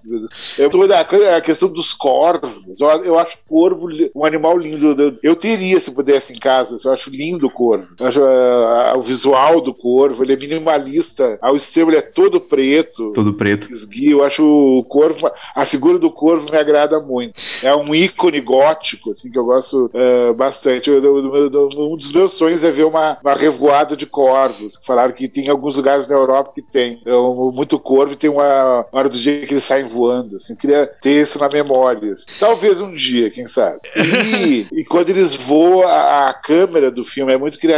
Ela, ela, Sim. ela voa junto, ela vai, coisa. Mas ali já dá pra sentir que tá aí não, não, não tem algumas coisas que não estão bem acabadas, embora tenha muitos momentos bons, a coisa do olho mágico. É, é outra cena E- diabólica. Isso que eu ia falar. Pra mim, essa cena, é, na verdade, toda essa cena, te interrompendo, Marcelo, que é a minha especialidade, que como o Bruno já falou, é interromper os outros. Mas essa cena do que o Dario Argento criou, é, dessa cena, que toda ela, porque na verdade é uma cena que a, a, a mãe, né, da, da, da, da Ásia lá, né, esqueci o nome da atriz agora, que tá em De vários filmes. novo no filme. De novo De no novo, filme. Outro filme que ela tá. É, ela, ela, ela vai pra casa da personagem principal, lá da cantora da ópera, e, e aí ela fala que. Aí ela tem um, um- um policial estaria dentro da casa dela. E aí ela fala assim: Nossa, o policial na entrada me falou tal coisa. Ela, não, mas o policial tá aqui, ele não tá na entrada. E fica todo aquele suspense pra saber se o assassino é o que tá na casa dela ou se o assassino é o que tá na frente da casa dela. E aí toda a cena é construída nesse suspense pra saber quem é quem. E aí essa cena que eu acho do olho mágico muito interessante, porque além de atravessar a personagem, né, a- no- quando ela morre, ela abala, acerta um negócio lá atrás do lado da, da, da, da cantora que estoura, assim, não sei se é um telefone, o que que é. E eu acho essa cena sensacional. Eu acho essa cena, essa construção de todo aquele suspense, de tu saber quem é quem e, a fina- e finalizar na morte dela, do olho mágico, eu achei essa construção dessa cena sensacional. Mas como o Marcelo falou, já é um Sim. filme que tu percebe. A, a, a, né, a cair num pouco e tudo mais. Apesar de ter várias coisas legais. Mas essa construção de toda essa cena eu acho sensacional. Sensacional. Sim. Ele tem grandes momentos o filme. É um filme médio, de, de, de, de médio para bom, como diria o Silvio Santos. E, mas ele eh, tem grandes momentos no, no meio de inseridos eh, pontualmente, que é o que, que é o que salva o filme. É Sim, muito legal. exato. Eu exatamente. acho, por exemplo, o Sleepless, o último uh, filme dele que é de 2000, se não me engano, até melhor no conjunto da obra, como o Diallo, por exemplo. Aham. Eu acho melhor. Que é a volta do Goblin na trilha sonora também. Tem Max von Sydow. É um filme que eu gosto muito. O Sleepers é de 2001. 2001. Mas é dali, anos 2000, é né? Maravilhoso. É maravilhoso. Foi nos últimos, né? Porque os anos 90 foram ruins, né? Os anos 90 ali. Daí depois foi ladeira abaixo. É, não, o Drácula, o Drácula 3D nem se fala, né? É. Não, e o lance é que até o Sleepless, ele tava trabalhando com, com, eh, com o irmão, o Cláudio, que esqueci- esquecemos de citar o irmão dele, que era Verdade. produtor dele, o Cláudio Argento. E os primeiros filmes teve o pai também, o Salvatore Argento. Depois que ele brigou com o pai e o irmão e quis fazer as coisas sozinho, aí também foi um dos motivos que ele começou a desandar. Também tem O irmão essa. dele é um excelente produtor. O Cláudio Argento é o produtor do Santa Sangre, do Alejandro Rodorovsky. Ele é um não produtor disso, muito não, não sabia. Eu nunca tinha pesquisado isso, cara. muito, muito. tem uma cultura cinematográfica muito grande, uma cultura de- ligada à arte muito À grande. Assim. E ele é, ajudava muito, Dara. Com certeza. E agora pra gente partir pra trilogia das mães, né? Suspiria, Inferno e o de 2007, O Retorno da Maldição, A Mãe das Lágrimas. Pra gente fazer um bolo todo e falar sobre... Claro, Suspiria é o mais conhecido, talvez, aí, quando né, o Bruno falou. É, fala de Dario Argento, a primeira coisa que vem na cabeça é Suspiria. E mas a gente tem o Inferno, que é aquele filme que é, coloca toda a introdução e toda né, a, a mitologia das mães. E depois de 2007 para finalizar a trilogia. O que vocês têm para falar sobre esses filmes que tem mexe muito com cores, que a gente falou do vermelho, a- o, o azul, o lilás que acaba se tornando aquela coisa meio do vermelho com azul junto e todas essas coisas maravilhosas que esses filmes têm. Começar com D'Ambros para falar pra gente Vamos abrir, vamos fazer abrir mais uma. sequência. um 180, 180 minutos agora adicionais ao final do podcast, só para só para falar sobre Suspira, Inferno e o filme de 2007.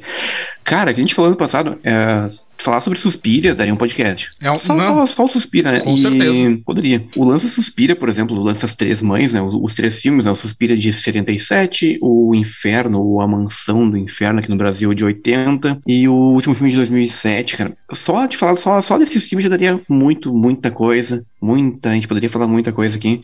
Esse aqui eu acho que, claro, obviamente, o Suspira é conhecido como obra-prima, né, do, do, do Dario Argento, e aí a gente remete aqui a uma coisa que o Marcelo falou continuamente, falou várias vezes no, no podcast. Mães. A relação do Dario Argento com a mãe dele, principalmente na, na infância, na juventude.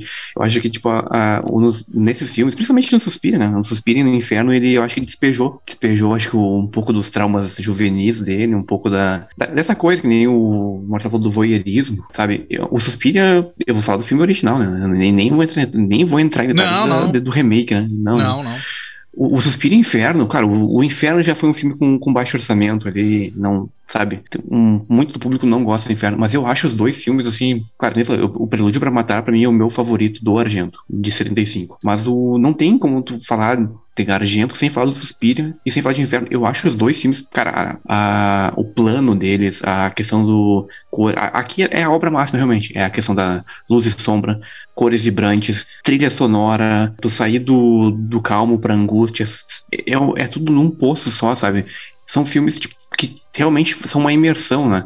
Acho que o Suspiria, quando tu começa a assistir, tu já, tu já, tu já é apresentado a um mundo à parte. Eu acho que existia alguma coisa que acontecia antes e acontecia o, todo depois de Suspiria. Sabe, o- os primeiros 15, 20 minutos de Suspiria já te introduzem a, a- a uma narrativa muito profunda. E o Inferno de 80 eu acho lindo. Eu não sei porque, eu tenho um apego emocional, uma coisa nostálgica. Eu acho o Inferno, as cores daquele filme, desde a concepção da arte, aquela coisa do roxo com azul. Eu acho esses filmes muito. Cara, eu acho eles fantásticos. Que a gente, falou, a gente começou a falar antes do, da, do, do que serviu de referência, né? Eu acho que Hollywood, depois de Suspiria, milhares de diretores e filmes beberam muito. Não só filme de terror, cara. Eu acho. Pega referências totalmente aleatórias, ou que nem o Mar- o Marcelo começou a, a falar alguma coisa no começo do episódio sobre o, o lance dos espelhos que o Argento usava, lance de vidro, sabe? A, o super close. O ano passado, a gente teve o Noite Passada em Sorro, lembra? Do, Claro. Do, do, Com a foi Anya lançado Taylor-Joy. o- Tem uma cena, sabe? Tem uma- algumas cenas de espelho que tu olha e tu fica, tu fica pensando, isso poderia ser um filme do Argento, se tivesse sido lançado há 40 anos atrás. sabe? É uma referência pura. Ah, tu pega Caça-Fantasmas, por exemplo, uma, uma referência coisas totalmente aleatórias. Tu pega Caça Fantasmas 2, o final te remete a, a- a algumas coisas de Suspiria, que tem uma cena que, a- que tem uma coisa, meio, uma coisa meio religiosa envolvida, tem uma coisa meio profana, meio de bruxa, meio. que é uma, uma inspiração direta, sabe? Eu acho pô, que a referência do Suspiria a forneceu, cara, obviamente, o Suspiria é um, eu acho um filme muito complexo, cara, mas eu acho que depois do Suspiria muita gente só, só bebeu muito da fonte, sabe? Bebeu. E eu sou totalmente a favor, que nem o, o Argento foi, cara, ele defendeu a vida inteira dele que não, que não tivesse remake, sabe? Teve, né? Era inevitável, né? Teve o remake, né? Pra, para o bem e para o mal. Não vou nem entrar em detalhes no remake, né? Da, da Amazon. Mas eu acho que era um filme que deveria ter ficado só ali, sabe? sabe? Eu acho ele lindo, artístico. Eu acho que ele é uma. Sabe? Tá num, altarzinho ali. E o, e o, e o que tu tem pra falar do. Tu, tu falou do, do teu apego com o inferno, apesar de muita gente talvez não gostar, como tu falou, eu também acho legal, principalmente o lance das cores e tudo mais. E, mas tu não falou de, do, do 2007, né? Da, da Mãe das Lágrimas ali. Ali, E- era- e- ali eu e- acho que já era uma questão desde os anos 90, né? Tipo, o Argento não tinha tanto recurso pra fazer filme, cara. Mas Eu é o, filme, que é o filme mais gore dele, né? É o filme que eu acho um dos mais gore, assim, né? Pelo menos. Ele assim. já, é, ele já é outra coisa, né? Ele, ele é um filme tardio, obviamente, demorou muitos anos pra ser, pra ser feito, mas ele parece muito um filme, sabe, ele tava deslocado. Eu não, que nem o Marcelo falou ali, eu acho que nos anos 2000, ele, o Sleepless, 2001, eu acho que é o último filme, realmente grande filme do, do Argento. Eu acho que depois ele tinha, obviamente, o terceiro filme da, pra ser lançado, da Mãe das Lágrimas, eu acho, mas eu, eu particularmente, esse filme não, não sei, não sei dizer o que acontece. Eu não, não gosto. É polêmica, assunto polêmico. Eu não sou muito fã do filme de 2000 2007. Eu ficaria só com Suspira e pro inferno. Mas, obviamente, claro, o filme teve que ser contado, tem a história. Claro. Mas eu acho que, tipo, já era, já era o final. Era o fim de uma era, sabe? Eu acho que já tinha passado a fase realmente criativa, a fase. Ele deveria ter feito esse filme em algum momento entre 80 e 90, encaixado na agenda, né? Sim. Não, também acho, também acho. Marcelo Carrard, o que tu tem pra falar sobre essa trilogia Despeja, das despeja mães? em nós seu conhecimento. O, o, o lance do, do, do- do- das influências, você falou do diretor do Noite Passada em Sorro, para você ter uma ideia de como ele é influenciado pelo Argento, o diretor, é, na, na- na- na cena do baile de Halloween, na festa de Halloween, eles estão num clube chamado Inferno, e o, e o neon do clube Inferno é a mesma Mas- é, corpo de letra do cartaz do, do filme Inferno. do Inferno. Aham. Então ele é um pouco, levemente influenciado pelo Argento. Levemente. Não, foi, foi o que a gente escreveu ano passado quando eu fui na cabine de imprensa. E aí eu- a gente tentava escrever o mais rápido possível pra postar no site, na, no Instagram. E eu pensei, tipo, eu tive duas horas pra entre a cabine de imprensa e a postagem que a gente fez, né? E na hora, a- até, até hoje lá no Instagram, né? A primeira coisa que me veio à cabeça como referência, eu achei isso, tipo, pum, argento puro. O próprio pôster do filme sim. que a gente postou era Ah, né, roxo. cara, tipo, era que roxo, o, O preto, vidro quebrado ali, sabe? é. O espelho quebrado. Exatamente. E o, do- o Demônio de Neon, do, do Winfried Refn, também, ele, ele é super influenciado por Dario Argento, por Mário Bava, muito influenciado, que é um filme que eu adoro, é um filme que não é todo mundo que gosta, mas eu sou, acho aquele Ou filme gosta ou não incrível, gosta, não tem meio termo. muito corajoso, muito ousado, é, da- da- é, é um filme maldito, né, recente, mas eu, eu gosto muito, tem gente que não gosta. Eu na época até coloquei como melhor filme do ano, teve toda uma discussão, né, como se importasse alguma coisa para o destino da humanidade. Né? Mas tudo bem. Mas essas questões, de, pra ver, o, o, o Argento influenciou muita gente. Muita gente, e, e diretores diferentes, desde o do, do Ritman, lá que fez o Caça-Fantasmas, até o do, do Tarantino, o pessoal mais pop, entre aspas, né? Muitas aspas nisso. Ele influenciou todo mundo. É imp- impressionante. O Suspiria, ele é um conto de fadas macabro, para adultos e ele tem essa, essa, essa textura, entre aspas, de, de conto de fadas na, na, na cor, na fotografia, porque eles usaram o negativo vencido. Então, Que isso foi do ideia do, do, do fotógrafo, de, de, de usar um negativo que já tinha vencido para dar uma coloração, uma atmosfera de, um, de, de algo estranho, irreal, fantástico, assim é, para diferenciar a imagem do filme. Isso é bem interessante. É um filme que tem o Udo Kier numa ponta, o Udo Kier que é o vilão do Bacurau, para quem não não, Ah, sim. não tá associando o nome, a pessoa aparece Aham. numa ponta. Tem a, a, Je- a, Jessica Harper, né, a atriz principal, se não me engano, que fez o, o Fantasma do Paraíso do Brian de Palma, que é um dos filmes que eu mais adoro, é um dos filmes favoritos Dario Argento também. Um filme que tem muitos espelhos Unidos também, que é um filme que eu sei que influenciou muito Dario Argento. O Argento viu o- esse filme do Brian de Palma e se apaixonou pela atriz, falou: não, ela vai ser a protagonista do Suspira, não tem que ser,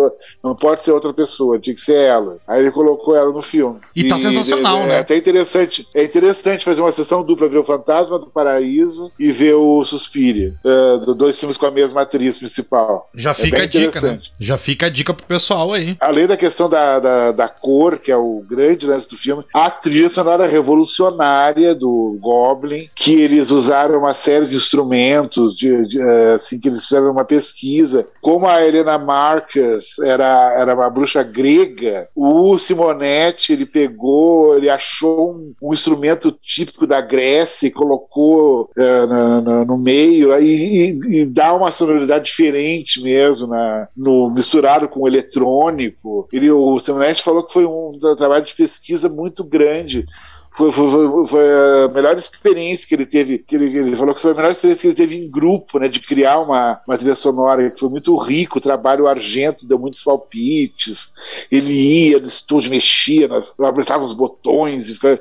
E eles, com o que tinha de mais moderno na época, eles usaram na trilha. É uma trilha muito incrível, que tem a coisa dos suspiros, né? Porque suspiria, né? Tinha que ter a, a trabalhar com os suspiros. É muito boa essa trilha sonora. Acho que a trilha sonora é uma coisa. Essa trilha é única na história, na história do cinema. Nunca se fez uma trilha sonora igual. E o filme não existiria sem essa trilha sonora. Com certeza. Com certeza. Certamente. Dá um diferencial E- absurdo, né? Aham. Já no inferno, eles, eles meio que tinham brigado, é o que dizem, né? De- E aí ele chamou o Keith Emerson do trio progressivo Emerson, Lake and Palmer, pra quem não. Trio de rock progressivo.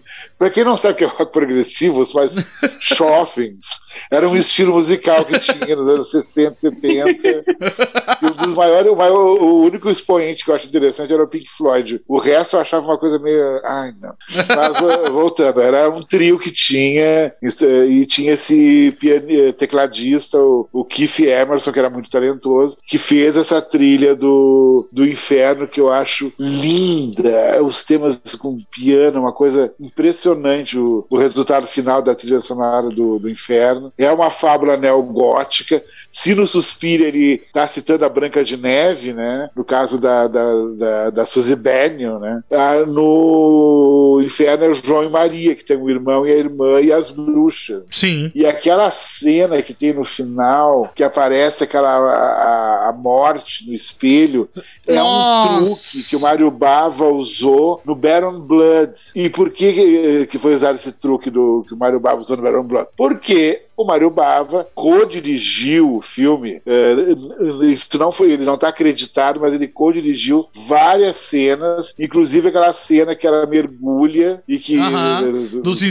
escorpos lá, né? Tem imagens do, do Mário Bava com um tanque enorme de água. Ele ficou o tempo inteiro, ele deu muita força pro, pro, pro Argento, incentivou muito o Argento. Ele já estava no, no, no, no- no finzinho, já estava com a saúde bem debilitada, mas ele via sempre no set, ajudou muito. Tanto que o, o, o Argento, anos depois, produziu o Demons, né, que o, o Lamberto Bava dirigiu. o Lamberto. Sim. É, que é o grande, que é o filme, que é a maior bilheteria do Lamberto Bava, né, até hoje. O grande sucesso comercial do Lamberto Bava é o Demons, que é um filme maravilhoso. Maravilhoso. Ele fez o, ele fez o roteiro e produziu pro Lamberto Bava em gratidão à colaboração que o Mário Bava teve com ele, no, principal- principalmente no Inferno. Mas eles se falavam, assim, na época. Ele- o Argento falava muito com o Mário Bava. Ah, eu tô fazendo um filme assim, assim.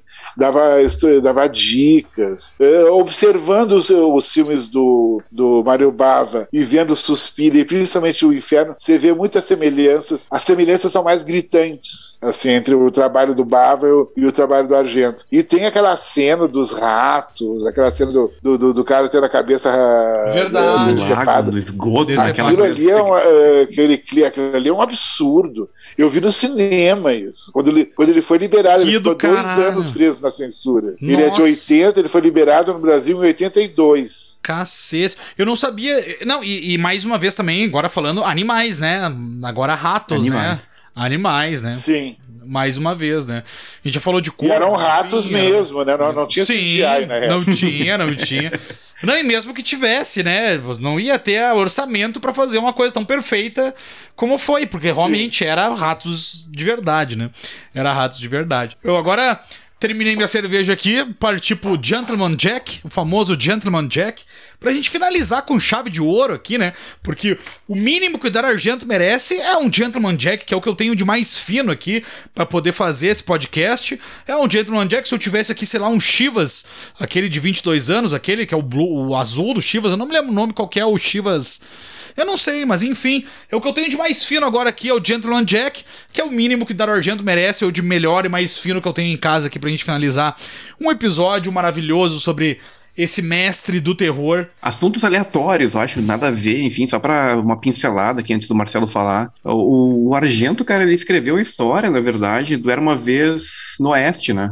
Se não me engano, em 1969. Sim, sim, ele e o. E o, O Sérgio, que é o filme do Sérgio Leone, né? Ele e o, e o Bertolucci. Isso. Bertolucci, isso aí. Ele escreveu a história, é engraçado, né? O- na época do lançamento, Era Uma Vez no, no Oeste, não foi tão bem recebido e hoje ele é considerado um dos maiores filmes de todos os tempos, né? Trilha do Ennio Morricone, inacreditável, esse filme é lindo. Então tá aí, né? O, o Argento não foi só um cara, não foi só o cara que fez Suspira e tantos outros filmes de diálogo, terror.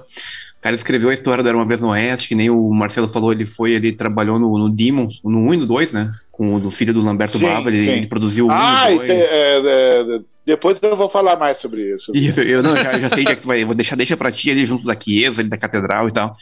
E é isso, cara, eu acho que o Argento, ele foi, tipo, realmente, num, num período não tão longo ali, né, nos anos 70 e 80, o cara construiu um legado inacreditável, rico, vasto, que nem o Luiz falou ali, a gente começou a conversar, num período curto ele fez ali sete, oito filmes, um melhor do que o outro, num intervalo curto, parece que a, a- no terror, às vezes, enfim, às vezes parece que menos é mais, né, acho que a falta de recurso obrigava a galera a realmente ser criativa e botar a galera pra botar a mão na massa e, e jogar coisas.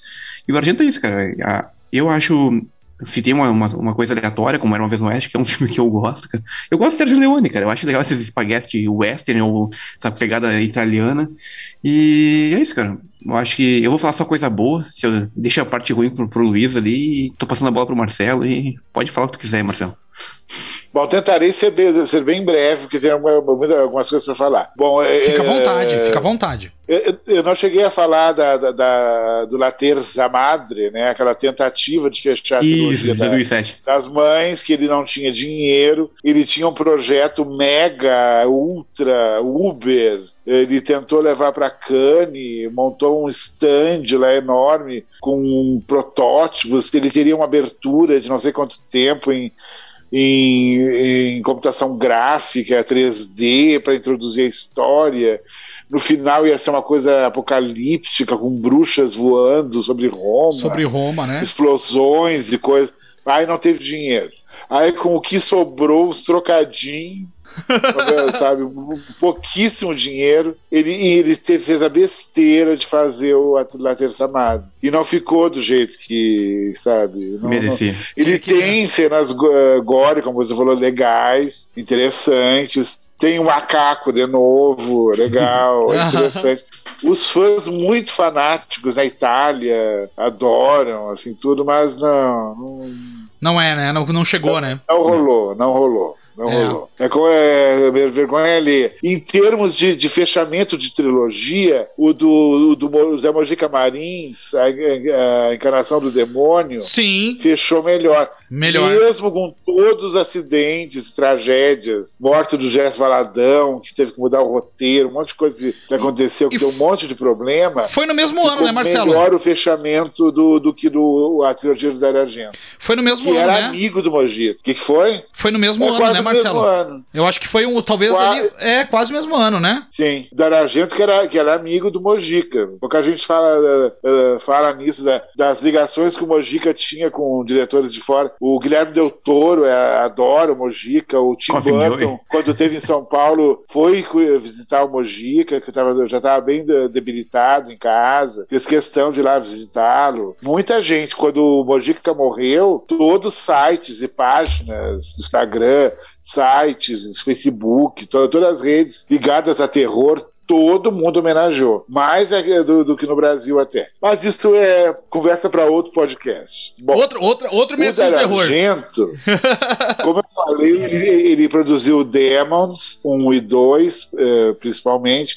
Tem o 3, que, é que eu não considero meio. Pro, pro Lamberto Bava, filho do, do Mário Bava, que eu falei da questão da, da, da, da gratidão que o Argento tinha com relação ao Mário Bava, que ajudou muito ele. Só que também ele resolveu ajudar um outro rapaz estava começando, muito talentoso, o Michele Suave, que foi ajudado pelo Joey D'Amato e pelo George Eastman, eh, eh, eh, que tiveram por trás da produção do, do, do Pássaro do Sangrento, né? O, o, o. Aquarius. Tem vários nomes do filme, Stage Fright, que é maravilhoso. Isso, isso. Eu conheci por Strange Foi- Fried, isso aí. O da, o da coruja ali. O da É. coruja, o da O coruja. da Coruja, que foi o primeiro filme do Michele Suave. Suave. que caiu como uma bomba nos festivais de cinema fantástico na época. Todo mundo, quem é esse cara? Ele era muito novo. Ele, ele, ele vinha, ele, o Michele Suave é um cara que aprendeu a fazer cinema pagando mico no filme dos outros. Ele tá no, no, No no Pavor na Cidade dos Tá, Zumbis. tá no Demons tá? também, tá no Tá- Demons, né? E no Pavor da Cidade dos Zumbis, a menina tira o cérebro dele. É aquela menina que cai- sai as tripas na, na boca. Ele é assassinado na, no, no, no Rosto Sangue, do Joey D'Amato.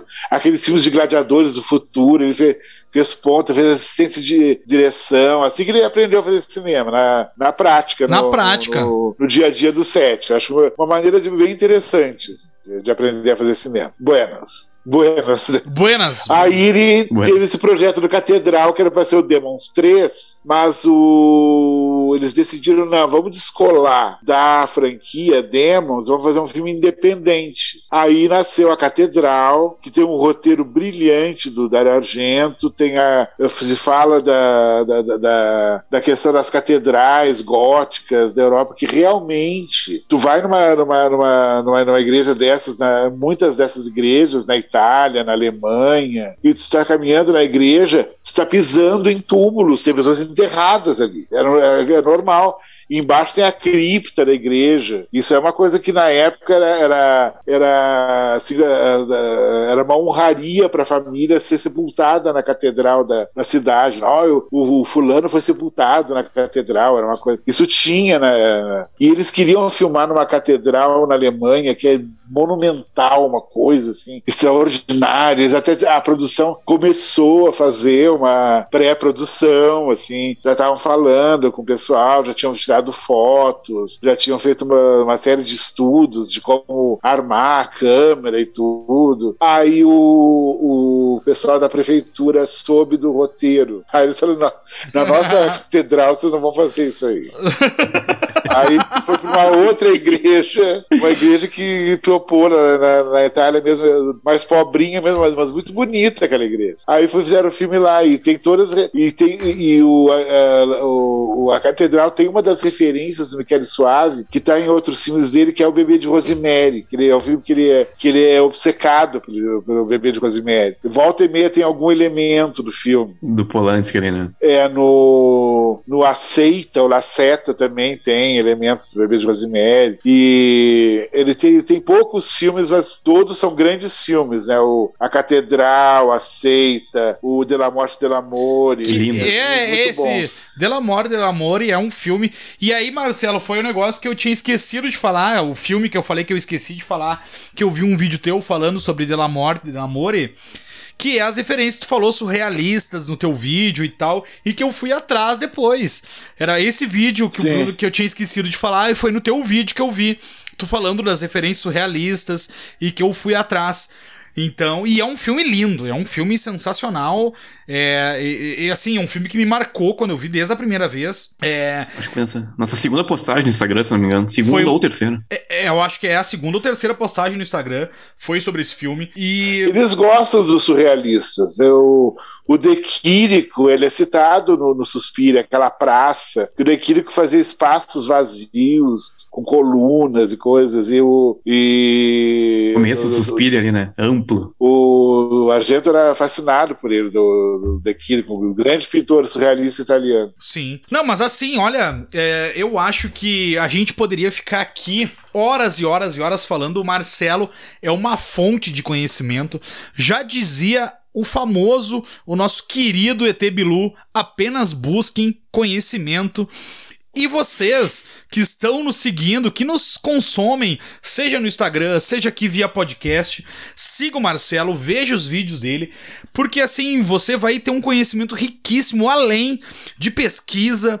E assim, cara, é uma honra, Marcelo, te ter aqui com a gente. E eu não tenho palavras para te agradecer de ter aceitado na primeira, de boa, não nem retudo, nem uh, titubeou em aceitar o nosso convite. E eu fico extremamente feliz de tu estar aqui com a gente participando. Eu já te convidei de no mínimo mais dois episódios aqui uh, do, do Mario Bava, do Lúcio Fute, que a gente pode fazer BS do terror. Mas vamos organizar daqui um, dois meses, vamos dar um tempo também, né? Pra gente ter tempo para organizar. Mas assim, eu, eu, eu te quero mais aqui no nosso podcast, porque assim, conhecimento é uma coisa que todo mundo precisa, referências uh, que ninguém conhece, que as pessoas não têm uh, noção, e eu digo, me, me incluo nisso, porque eu acabei de falar sobre um vídeo que eu vi teu e fui pesquisar sobre surrealismo. Claro que eu sei que existe surrealismo, mas não fui, não tenho conhecimento sobre isso e fui pesquisar depois que eu vi o teu vídeo. Uh, e eu gosto, sou muito curioso, né? Não, não, sei se. né? Eu sou muito curioso. Então, assim, uh, depois que muito eu. Muito bom. É. Curiosidade é uma qualidade. É, eu, eu... Pessoa curiosa, para mim, é uma coisa muito positiva. É, eu, eu sou muito curioso. Então, depois que eu vi o teu vídeo de Delamore Delamore, foi uma coisa que eu fui pesquisar algumas coisas e, e descobri outras referências. Então, é sempre legal. Não esqueça de seguir lá, Cinema Forex, veja os vídeos, siga no Instagram. E fica aqui minha.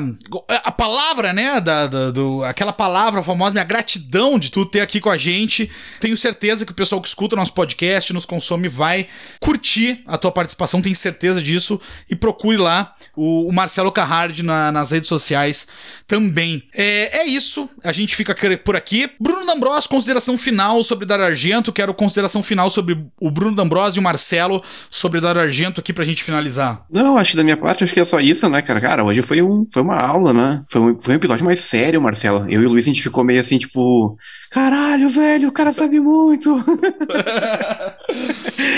Porque às vezes, Marcelo, a gente se perde nesse podcast. Eu agora não sou mais frequente, mas é, embora eu apareça com frequência no podcast, eu não, tô, não sou mais regular aqui toda semana. Mas às vezes a gente tem uma tendência, quando é só eu e o Luiz, a gente se perder no meio das histórias. A gente começa a falar sobre filmes de terror e às vezes a gente fala sobre pescaria, enfim, assuntos aleatórios. Faz então, piada é ruim. Ter alguém. Total, né?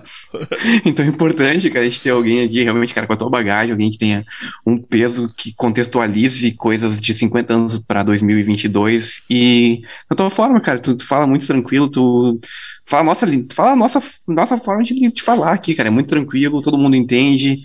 E é isso aí, cara. Cara, eu acho que o episódio de hoje foi legal. Foi, cara, foi sensacional, na verdade, né? Foi. Isso foi. Aí, não, na, no final aqui, tipo, valeu, Dario Argento, e muito obrigado, Marcelo. Valeu, cara. Não é. É só isso mesmo, cara. Consideração final, Marcelo. Eu só queria, eu só queria destacar rapidamente o, o trabalho dele da, da, da televisão. Ele teve uma, ele teve uma série dele que ele, tipo, Dario Argento apresenta né, nos anos 70, mas eu quero destacar o Mestres do Terror, o Masters of Horror, a primeira e a segunda temporada. Na primeira temporada tem um episódio chamado Jennifer, e na segunda temporada tem um episódio chamado do Peltz ambos dirigidos pelo Dario Argento. Essas duas temporadas estão na Darkflix, que é uma das nossas parceiras lá do, do, do, do canal Cinema Ferox. Ah, e legal. são filmes, a, além de bem brutais em termos de horror, eles são filmes onde o Dario Argento explora muito a sexualidade, tem muita nudez, tem muita saliência, para usar um termo antigo. É, é, é bem interessante, é como se ele, é, como a série é, foi produzida nos Estados Unidos, como se ele tivesse saído da Itália para sair da sombra do Papa, né? E tocou em temas mais, é, assim, é, não digo delicados, né? É, mostrou mais a sexualidade de uma maneira mais interessante, coisa que os outros italianos ah, ah, falaram sobre isso ah, naturalmente em vários filmes de vários gêneros. A questão do sexo no cinema na, italiano é uma coisa ah, até, até naturalista. Natural, E o- né? E o Argento ele teve muitos pudores durante a carreira dele, mas desses dois filmes ele solta os demônios. É bem legal. O Jennifer e o Peltz. De Vale 2000, a pena. 2005 e 2006, né? Então, as duas temporadas ali, na verdade, né, no Netflix, né, ela carregou as duas temporadas, né? Já tem que falar aqui, Darkflix, ó, se quiser nos patrocinar lá, manda no arroba quem tem medo de, ou no quem tem medo de, é, arroba gmail.com, né? Já fica a dica aí, né, Darkflix. Eu vou mandar para eles o, o, o link do podcast. É porque a gente tem... Aê! Agora, a agora, gente- agora vem patrocínio, agora vem pinga. Pode É. pagar com caninha 51, hein? A gente, a gente tem um alcance, assim, tá. Hum, é, não, não, assim, eu sou modesto, né? Eu não vou querer falar e tudo mais, mas a gente tem um, um alcance é, muito bom, muito bom. A gente tem pessoas novas chegando e tudo mais, e eu acho que, assim, é, é, chega em lugares que talvez a Darkflix não chegue. E, e outra, a Darkflix é um serviço de streaming que tu pode acessar por notebook, televisão e tudo mais.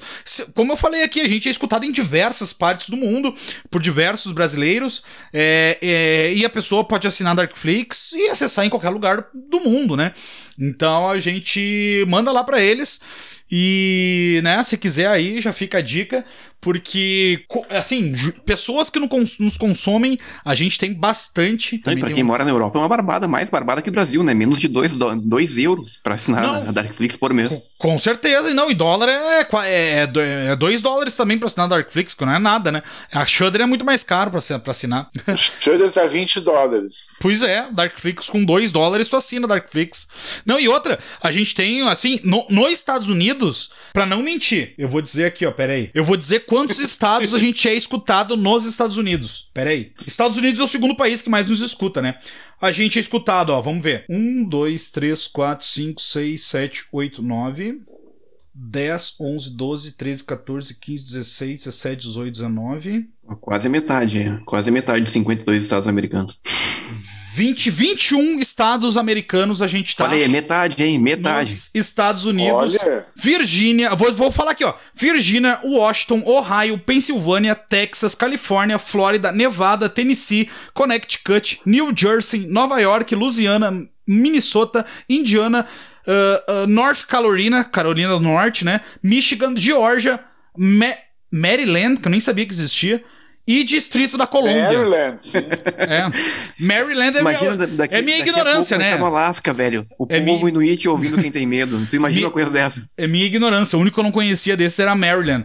E o e Colômbia também. Então a gente é escutado em todos esses estados nos Estados Unidos.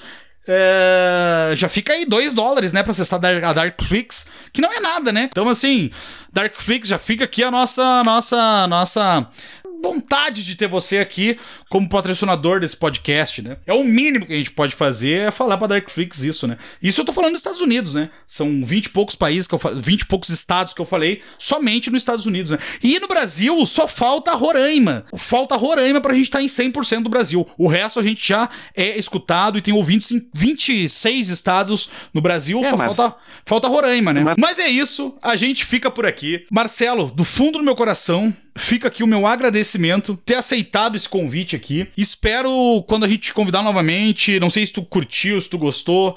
Eu acredito que sim, não sei, espero que sim. Mas eu quero te ter novamente aqui nesse podcast pra mostrar o. ah, pra passar o conhecimento e a tua palavra pras pessoas aqui que eu acho de extrema importância. É só isso que eu tinha pra falar. Valeu, eu Marcelo. que agradeço, eu que agradeço, imagina. Muito obrigado, muito obrigado.